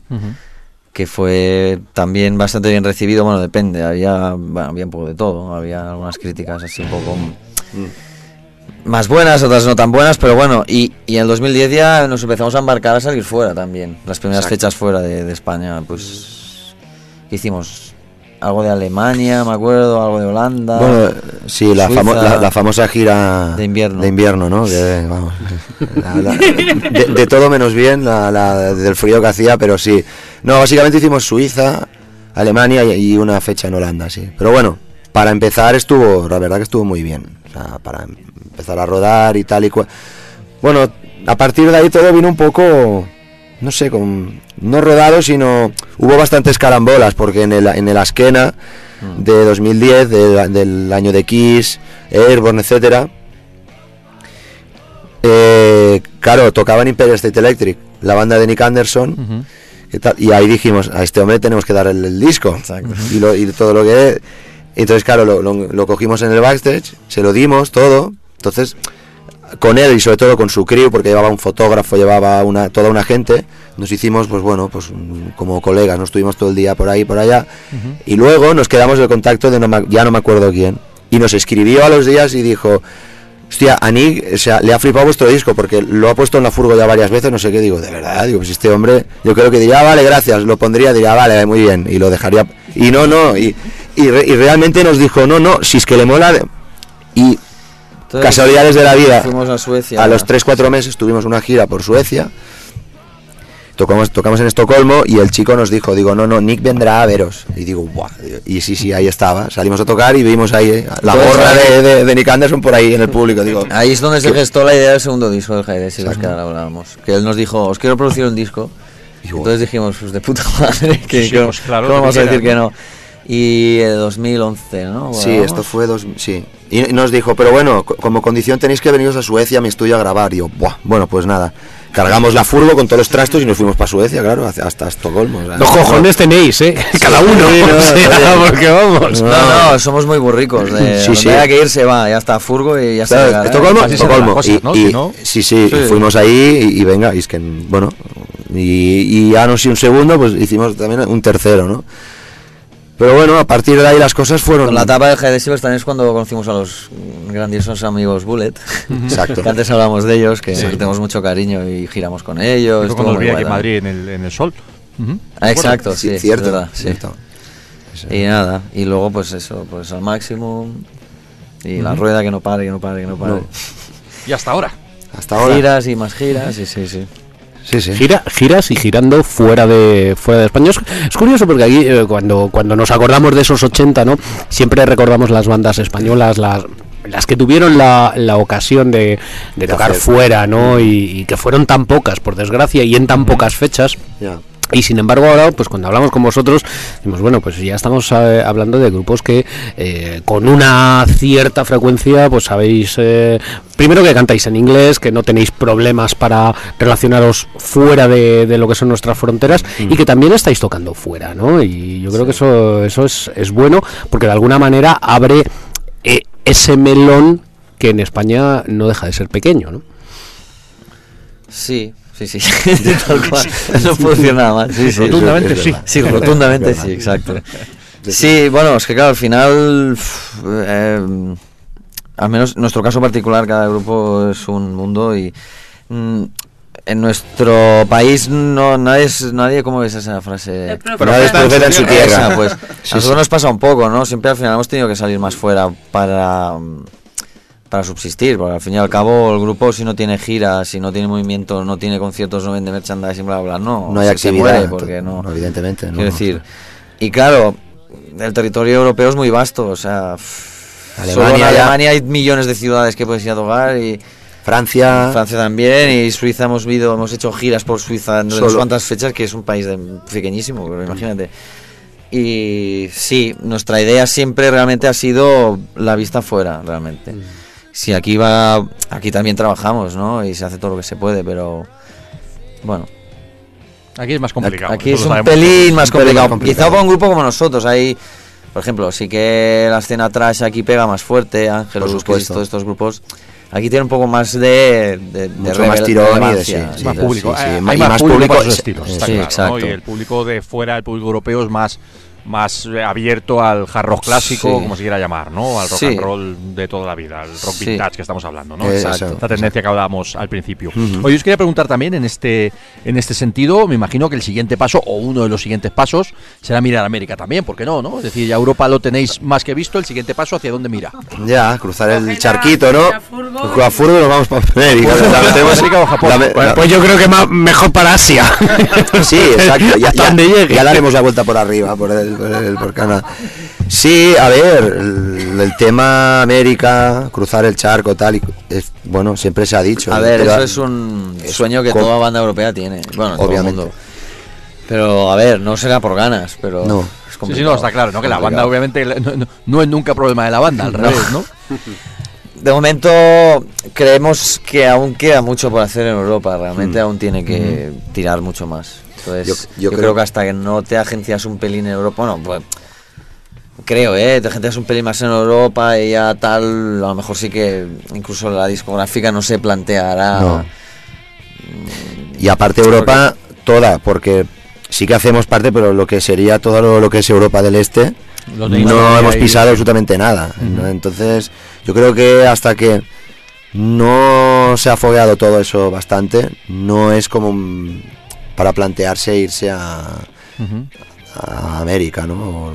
Todo llegará, todo llegará. Sí, sí, hombre, sí. Hombre, vamos a poner otro, otro de los temas, vamos a poner, eh, oh, teníamos los, los vinilos de los dos primeros discos, tenemos aquí el High Claro. Decibels, Ah. que con la portada Angus Young total, ¿no? Que me Eh. imagino que no sería casualidad por aquel entonces. Esa, no, esa portada es de un concierto que, que hicimos precisamente Mientras- mientras, durante mientras estábamos grabando el High Decibels, el Hicimos segundo. varios bolos en Estocolmo. Hicimos varios vuelos en Estocolmo y Linda, ¿no? Fue la Sí. fotógrafa, una chica que, bueno, que hace unas fotos espectaculares, pues Ya nos conocía, vino, ya, pues os echaré un par de fotos.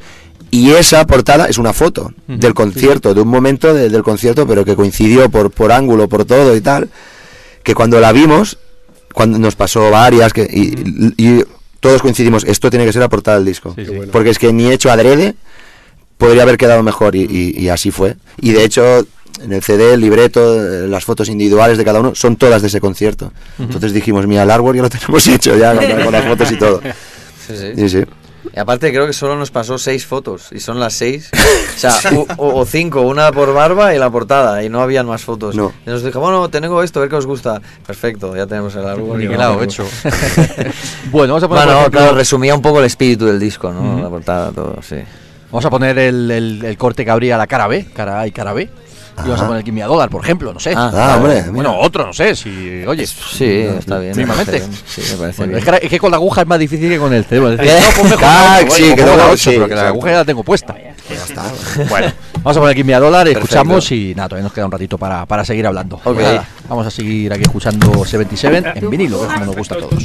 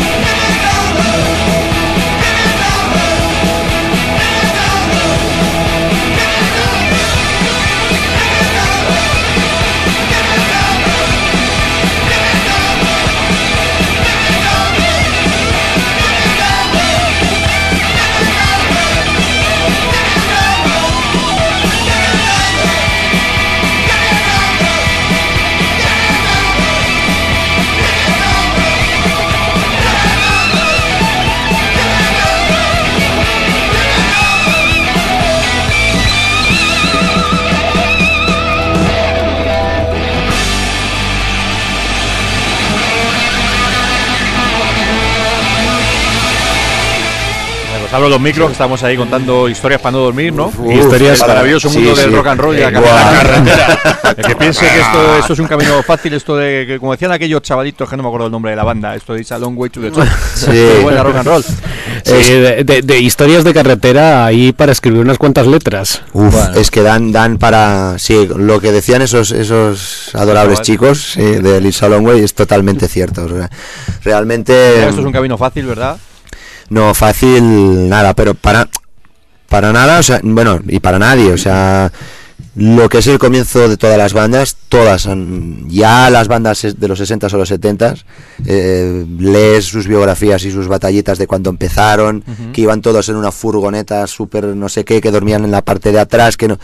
Dices, hostia, la historia se repite en todas. Realmente, para, dedica- para dedicarte a esto, estar aguantando y un año y otro y tal y una gira que no sé qué, realmente tienes que estar un poco mal de la cabeza. Para, porque una, una persona normal diría, de verdad, tú lo empiezas a, contar, pues la gente se, oh, qué guay, viajáis, tal, aquí, ahí, en- entre, sí, arriba, abajo y tal, y entro y salgo, es muy guay, pero luego se empiezan a explicar, pues que tal día esto, tal día lo otro, no sé qué, y otra vez tal, y dicen, hostia, pero de verdad. Digo, ah, digo, ¿a que, a que no mola tanto? De- de- porque sí, viajar viajamos muchísimo, pero ver no vemos nada, claro. Y, y viajar para todo el mundo implica de, hostia, luego llego aquí, voy acá, voy a mirar esto, voy a mirar lo otro. Y sí, eh, ¿cuántas veces hemos estado en París? ¿Cuántas veces hemos estado en Berlín? ¿Cuántas veces hemos estado en Hamburgo? Y no hemos visto nada.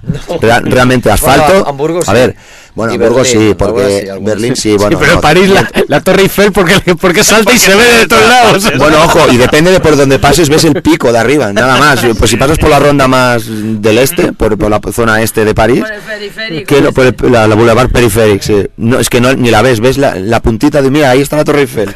O sea que me refiero que, que sí, que y- historias y batallas hay, uf, batallitas hay para, para aburrir, eh, uf, muchas. Tendríamos para otro programa completo y varios programas, varios. me imagino. Bueno, hoy no, no, no quiero que se nos acabe el programa, que nos quedan 10 10 minutos. Mm. Así que nos contéis un poquito. Yo me acuerdo cuando descubrimos a la banda, eso que hablábamos del primer disco, Sí. y de- leías de, hostia, estos tíos cómo suenan tan antiguos, ¿no? Qué imagen tienen tan chula, como, en fin, este rollo y tal. Y me acuerdo que leí aquello de, de que teníais instrumentos vintage también. Es decir, yo me acuerdo que leí Ah, aquello sí. de que habíais comprado instrumentos vin- vintage con... con con lo bueno todo, es decir, la producción, etcétera, etcétera, y que ese sonido se conseguía porque todo lo habíais grabado de manera analógica con instrumentos vintage, con Sí. Sonido. De hecho, lo, con lo- equipo- eso- con lo comentamos en época, aquella etcétera, primera entrevista, ¿no? Que eh, los instrumentos que, que utilizabais. Contanos un poquito sobre esto, porque claro, para tener ese sonido tan fiel al 77 en este caso, lo, lo tenéis todo milimetrado. Sí, bueno, claro, esto, eh, o sea, esto es un, ¿cómo lo digo? Ha, ha habido un estudio ahí de campo heavy, porque claro, cuando empezamos no teníamos ni idea, pero poco a poco te da- nos dábamos cuenta y decíamos, hostia, la mi SG del 71 es que esto es otra cosa, porque mira, no, no se me desajusta, la toco, suena así, suena así, este ampli del 72, este Marshall, hostia, tiene este timbre que me recuerda al disco, eh. Entonces, bueno, era ir probando y para este disco sí que queríamos Mm, sobre todo mi hermano y yo quedarnos muy a gusto, ¿no? De decir, Mm. guau, tío, vamos a hacer aquí una orgía analógica. Sí, por- Porque nunca lo hemos que podido no- hacer del todo. Siempre te había algo ahí que decíamos, ah, joder, tío, es que no. Tenía que haber algo digital que, que, que Entonces esta ¿no? nos vamos por culo, tío, lo hacemos a la vieja escuela. Nos ponemos las bobinas de 24 pistas, vamos a un estudio que quiera y pueda hacerlo. Y aquí en Madrid, en Rivas. En Rivas, el, el Brasil, Brasil. Estudios. Y nada, de puta Con madre. Javi, que Javi otro otro friki de, Bueno. de- del analógico ya, pero mucho más que nosotros, porque Sí, sí. nos explicaba unas historias. Un sensei. ah, un sensei. Pero tú, No, no, no, que el hombre lo tiene, el hombre tiene el ordenador y tiene todo el rollo ahí, pero luego es lo que dijo, yo trabajara sin cinta y tal, y como lo que yo es como más cómodo me siento y dijimos, bien, nos entendemos todos. Raúl también era, bueno, eh, estaba expectante porque decía, realmente no lo he hecho nunca, porque claro, yo he grabado de, de tal, pero... Y la mesa sí la toco, pero claro, yo las cintas, el tal, lo otro, no sé qué. No, y realmente fue todo. eh, que usamos esta rever, pues no, la rever o de muelles o la rever de placas que está ahí arriba en el, en el tal. No, un, eh, un delay, un delay de cinta. un tal, o sea, todo que no hubiera nada de decir, espera chicos, aquí tengo un plugin que lo meto, no, ni plugin. ¿Hay algún tipo de efecto de estos hechos manualmente del ruido que pues cojo una lata y la No, o esto- no, con, esto no con una nada. cuchara Sí, y que le doy ahí a- no, no, de cosas raras no, no, no, se, no se probaron, pero realmente todo lo que hay es todo un, un cacharro, un aparato que, que, que no, no hay nada que eso, un ordenador o un tal y un plugin. Y este no, bueno, no, prueba y pues este, una cosa predeterminada y pasa por ahí hasta y te hace el efecto, no. Y nos quedamos, pues sí, nos despachamos muy a gusto realmente, porque luego todo obviamente mezclado en cinta de dos pistas, masterizado también en cinta, todo. Lo más divertido ha sido mezclar, porque es algo que no habíamos hecho nunca No. analógico. Grabar en cinta ya habíamos hecho, pero mezclar ahí estábamos él, Raúl y yo en la mesa, pues uno se encargaba de la batería y las guitarras, otro de la voz, yo de los efectos, de no sé qué, está, es como una performance más del disco. Estás haciendo el disco ahí en el momento, la pista la subo, la bajo, el solo va aquí, para ahí, ¿no? Se disfruta mucho Y más. se realmente. disfruta, tiene como un- tienes una conexión aún más bestia con el Por- disco. Yo al menos la tengo porque lo hemos hecho, ¿sabes? Exacto. Estamos ahí con Lo los estás faders, haciendo físicamente, con ¿no? los botones, Claro, con las claro. ruedecitas, ahí Claro. tocando historias. Ah. el- el- hay varios efectos de delay que se acopla al delay porque yo estaba ahí con el control que se acopla. Bueno, no sé. Pero pues, en el momento justo, ti- aquí espontánea. tiene que ser, entonces tienes que subir, tienes que bajar, tienes- entonces por eso yo mm, quería hacerlo porque se disfruta mucho más haciendo el disco, realmente, y cuando la acabas dices, hostia, mira, que si la cagas sí tienes que volver a repetir, pero bueno, pero Ahora no te da pena, Fer, haberlo oído en Spotify en vez de esperar. Mira, mira lo que has hecho. Ah, bueno, no, no, pero, pero yo, yo eh, no soy no soy un erudita, pero cada día cada, cada día soy más ludita. Entonces lo escucho en Spotify y lo escucharé en vinilo cuando esté. Eso no es. todavía. Pero está claro, no somos los únicos, ¿eh? Por muchas bandas de, de el rollo que decíamos de más eh, 70s Stoner o Stoner Doom o Stoner 70 rollo Graveyard y tal y cual, todos graban en cinta igual. Graveyard todos sus discos los han grabado en cinta y de tal. Cadáver todavía aún son más frikis también. Estos lo graban en, todo en cinta, lo mezclan ellos. Tienen su, como se han hecho en su propio estudio. Lo mismo con The Wolf. ¿Te acuerdas de, de The Wolf? Power Trio holandés brutalísimo. Estos también tienen un estudio. O sea que lo somos realmente, pero no somos los únicos, ¿eh? No. De frikis, no, no, no. Que hay no, mucha gente que no le explicamos y no lo entiende, o sea, no, no puede llegar a procesar de decir, hostia, Pero no y- entiendo por qué lo hacéis así, o sea, es imposible. Si tienes un ordenador Y haces no. clas, clas, clas. Pero no te sonará digo, nunca como.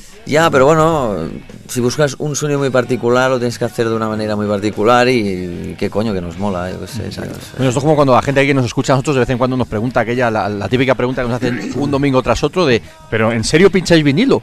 Y Claro. ¿no? Que lo pinchamos de verdad. Sobre todo, luego- sobre todo que además la gente, la inmensa mayoría nos escucha de forma digital, porque Claro, nos escuchan claro. grabados eh, o nos escuchan por streaming. Eh, vamos a pinchar un vinilo. Bueno, pero pues, ¿para qué pincháis vinilo? ¿Y traéis CDs de verdad? Sí, los traemos. ¿Para Claro. qué? Si lo podéis pinchar de Spotify, de YouTube, de lo que sea. De MP3. Bueno, no, pero YouTube es que pinchamos no, vinilo tío. y pinchamos... Porque no es lo mismo, ¿verdad? Spotify aún, pero YouTube no No, tanto, yo ya. tuve, uff, pésimo, bastante. Hombre, alguna vez hemos pinchado cosas, pues que las Sí, si no hay más remedio, para- para si que- no hay claro, más remedio, sí, pero pero- se puede pinchar en vinilo o en CD y traer el CD Eso Claro, es. claro. y, y traer el vinilo, pues es lo suyo. Bueno, chicos, pues tenemos que terminar. Seguiríamos hablando largo y tendido. ¿eh? Yo también, ¿eh? Porque ahora aquí entre birra y birra. Sí, haciendo pam pam. Nos hemos quedado en el segundo disco y nos queda por hablar. tenemos que, en fin, tenemos que quedar mañana otra vez. Sara, ¿tienes un horario libre o cómo hacemos? ¿eh? Se- seguimos, la, seguimos la entrevista. Bueno, no, tenemos que terminar, que aunque tenemos dos horas, que esto mola porque todo el mundo nos pregunta, joder, un programa de dos horas, qué guay, ¿no? Tenéis tiempo para hablar de sobra y tal, y siempre se nos queda corto. Sí. Cierto. Tenemos rollo aquí y ya está, ¿verdad? Vamos. En fin. Oye, que muchísimas gracias por, por haber vosotros, venido. hombre. Un placer hacer este tipo de entrevistas a personas que nos gustan un montón. Y, y, oye, pues gracias por ser ese tipo de bandas que, que echamos de menos, los que nos gusta este tipo de música y los que pinchamos música en vinilo. Qué bonito. encanta Eso es, es que eso- sigan existiendo qué bonito, así, ¿verdad? Sí, hombre. Gracias, hombre. No, un Igualmente. placer, un placer estar aquí, te lo juro. Sí, sí. Encantados. Tendréis que volver otro domingo. Se me ha pasado Sí, muy hombre. rápido, se me ha pasado muy rápido. Habéis verdad. llegado tarde, os tiro las orejas. Ya, sí, faltado verdad, media hora para hablar de. ya. Bueno, venimos de Barcelona, tenemos excusa. Sí, no, está claro, está claro. Y la Guardia Civil casi nos para, nos ha mirado mal. Sí, es verdad. Hemos pasado la, Guardia Civil, luego nos ha adelantado y digo, ¿por qué? Mirando así estos heavies. Digo, ¿y por qué? Le ha puesto la intermitencia delante de nosotros que ya pensamos que nos iban a poner Sí, de verdad. de, de- de- sí. Que en bueno. los 70 los menudos estaban muy mal vistos. Y ahora parece que está aceptado, pero. No, digo yo Bueno, todavía- sí, no sé yo. todavía. En fin, bueno. Oye, Sare, gracias por venir por aquí con estos chicos. Pues nada, como siempre, a vosotros por, por a- acogerme aquí en la radio. Y Tú eres de Hortaleza, tú eres aquí hija adoptiva. Yo casi, tío. Yo ya sabes que Porretas es mi Rocío, banda Robles y favorita. tú sois aquí Radio y, y Alcobendas y Hortaleza han sido siempre ciudades hermanas. O sea Ay, que. forever. bueno, Qué grande. pues nada, lo dicho, tenemos que terminar, tenemos que, Pues sí, que irnos ya. La semana que viene habrá más corsarios. Ver, Pablo Rocío. La semana que viene, además, el viernes estaremos Viendo a los- Snake Eyes. Snake Eyes los tres. Y bueno, y más cositas tenemos por ahí para ver. Toca Blaze Será por concierto, ¿no? O sea a que- Rocío la tendremos viendo en Blaze, posiblemente, ¿no? Ah, pues Y antes en Dar Tranquility. Te ha tocado. Mañana tenemos por aquí, por un lado, Apocalíptica y por otro lado tenemos al G3, ahí con Joe Satriani, con Uli John Roth y con Uli John Roth es otro también de los que yo creo que, que en digital graba poco, eh, me da a mí la impresión. Ya. Y Puede. que, en fin, Puede. creo yo, creo yo. Bueno, pues nada, lo dicho, la semana que viene más Corsarios, un placer como siempre y a ver, a ver, ¿qué? Cuéntanos, Sara, perdón. Una, una cosa antes, que como esto se escucha a nivel de todos los sitios, el 27 sacan el disco Eso es. y entonces va a haber una firma en la FNAC del Triángulo de Barcelona y los que se compran el disco allí tendrán una entradita, perdón, para el día 30 el lunes ver un concierto en exclusivo de 77 en el Rock Sound. Ahí en Petit Comité, pero va a ser muy chulo. Ahí, ahí. ¿Y en Madrid cuándo? Bueno, eso, eso verá, pero... Todavía, todavía no. Poco a poco, pero bueno, Todo se que andará. todo se andará, Sí. que es puente, es el fin de semana ese de cuatro días, o sea que quien se quiera animar de aquí irse para allá, pues puede Ah, mira. hacerlo. Ah, Vamos, ya nos informará Sara puntualmente de estas cosas. Exacto. Bueno, pues vamos a cerrar. eh, de- decíamos en, la, en el aviso que publicábamos en la publicidad, eso nos pasa siempre, ¿no? De, de, bueno, vamos a dedicar eh, un ratito a la entrevista y la otra parte del programa hacemos un pequeño especial de estas nuevas bandas de hard rock vintage, lo que sea, bla, bla, bla, y nunca nos da tiempo. Sea, decimos al principio en cinco minutos y bueno, entonces permitirnos cerrar con algo de eso. Claro. Hemos, hemos puesto, no sé qué hemos puesto antes, ya ni me acuerdo, hemos puesto 77, ah, hemos puesto los Dagger. Y Ah, yo decía, Dagger. yo, yo Ah, decía antes. Sí, que, que para mí de alguna manera esto empezó con los Darnes. Ya digo que fue a mí la primera banda vintage, ya en los 2000 me refiero, Mm. que abrió un poquito esta puerta, ¿no? Y aparte que es una banda que a mí me gusta mucho y que cuando le sigo viendo en directo me sigue sorprendiendo Sí. para bien. Ahora que el Sí. amigo Justin Hawkins Ya pues, está ha más- dejado, más centrado. Sí, un ha poco. dejado eh, la fiesta blanca un poquito atrás. Wildline Fever. Y el Wildline Fever la deja un poquito atrás y vuelve a ser esa loca maravillosa que nos encantó desde el Eso principio. es. Así que nada, cerramos con el primer hijo de Darnes, cerramos con este permiso para aterrizar, el permiso en Tulán del año 2003 y el tema que habría en vinilo, además, en vinilo, que se llama el, el- el Black Shack, no, el Giving Up, en la segunda cara, he puesto la segunda cara, el Giving Up. Así que cara B y nada, lo dicho. Chicos, gracias. Lo mejor como siempre para 77, que sigamos viéndonos haciendo cosas juntos, ya sea por teléfono, ya sea en persona, ya sea viéndonos en directo. Exacto. Y el domingo que viene más. Lo dicho, buenas noches, esto es Giving Up. Buenas noches, Buenas no lo dejéis, no lo dejéis nunca. Luego,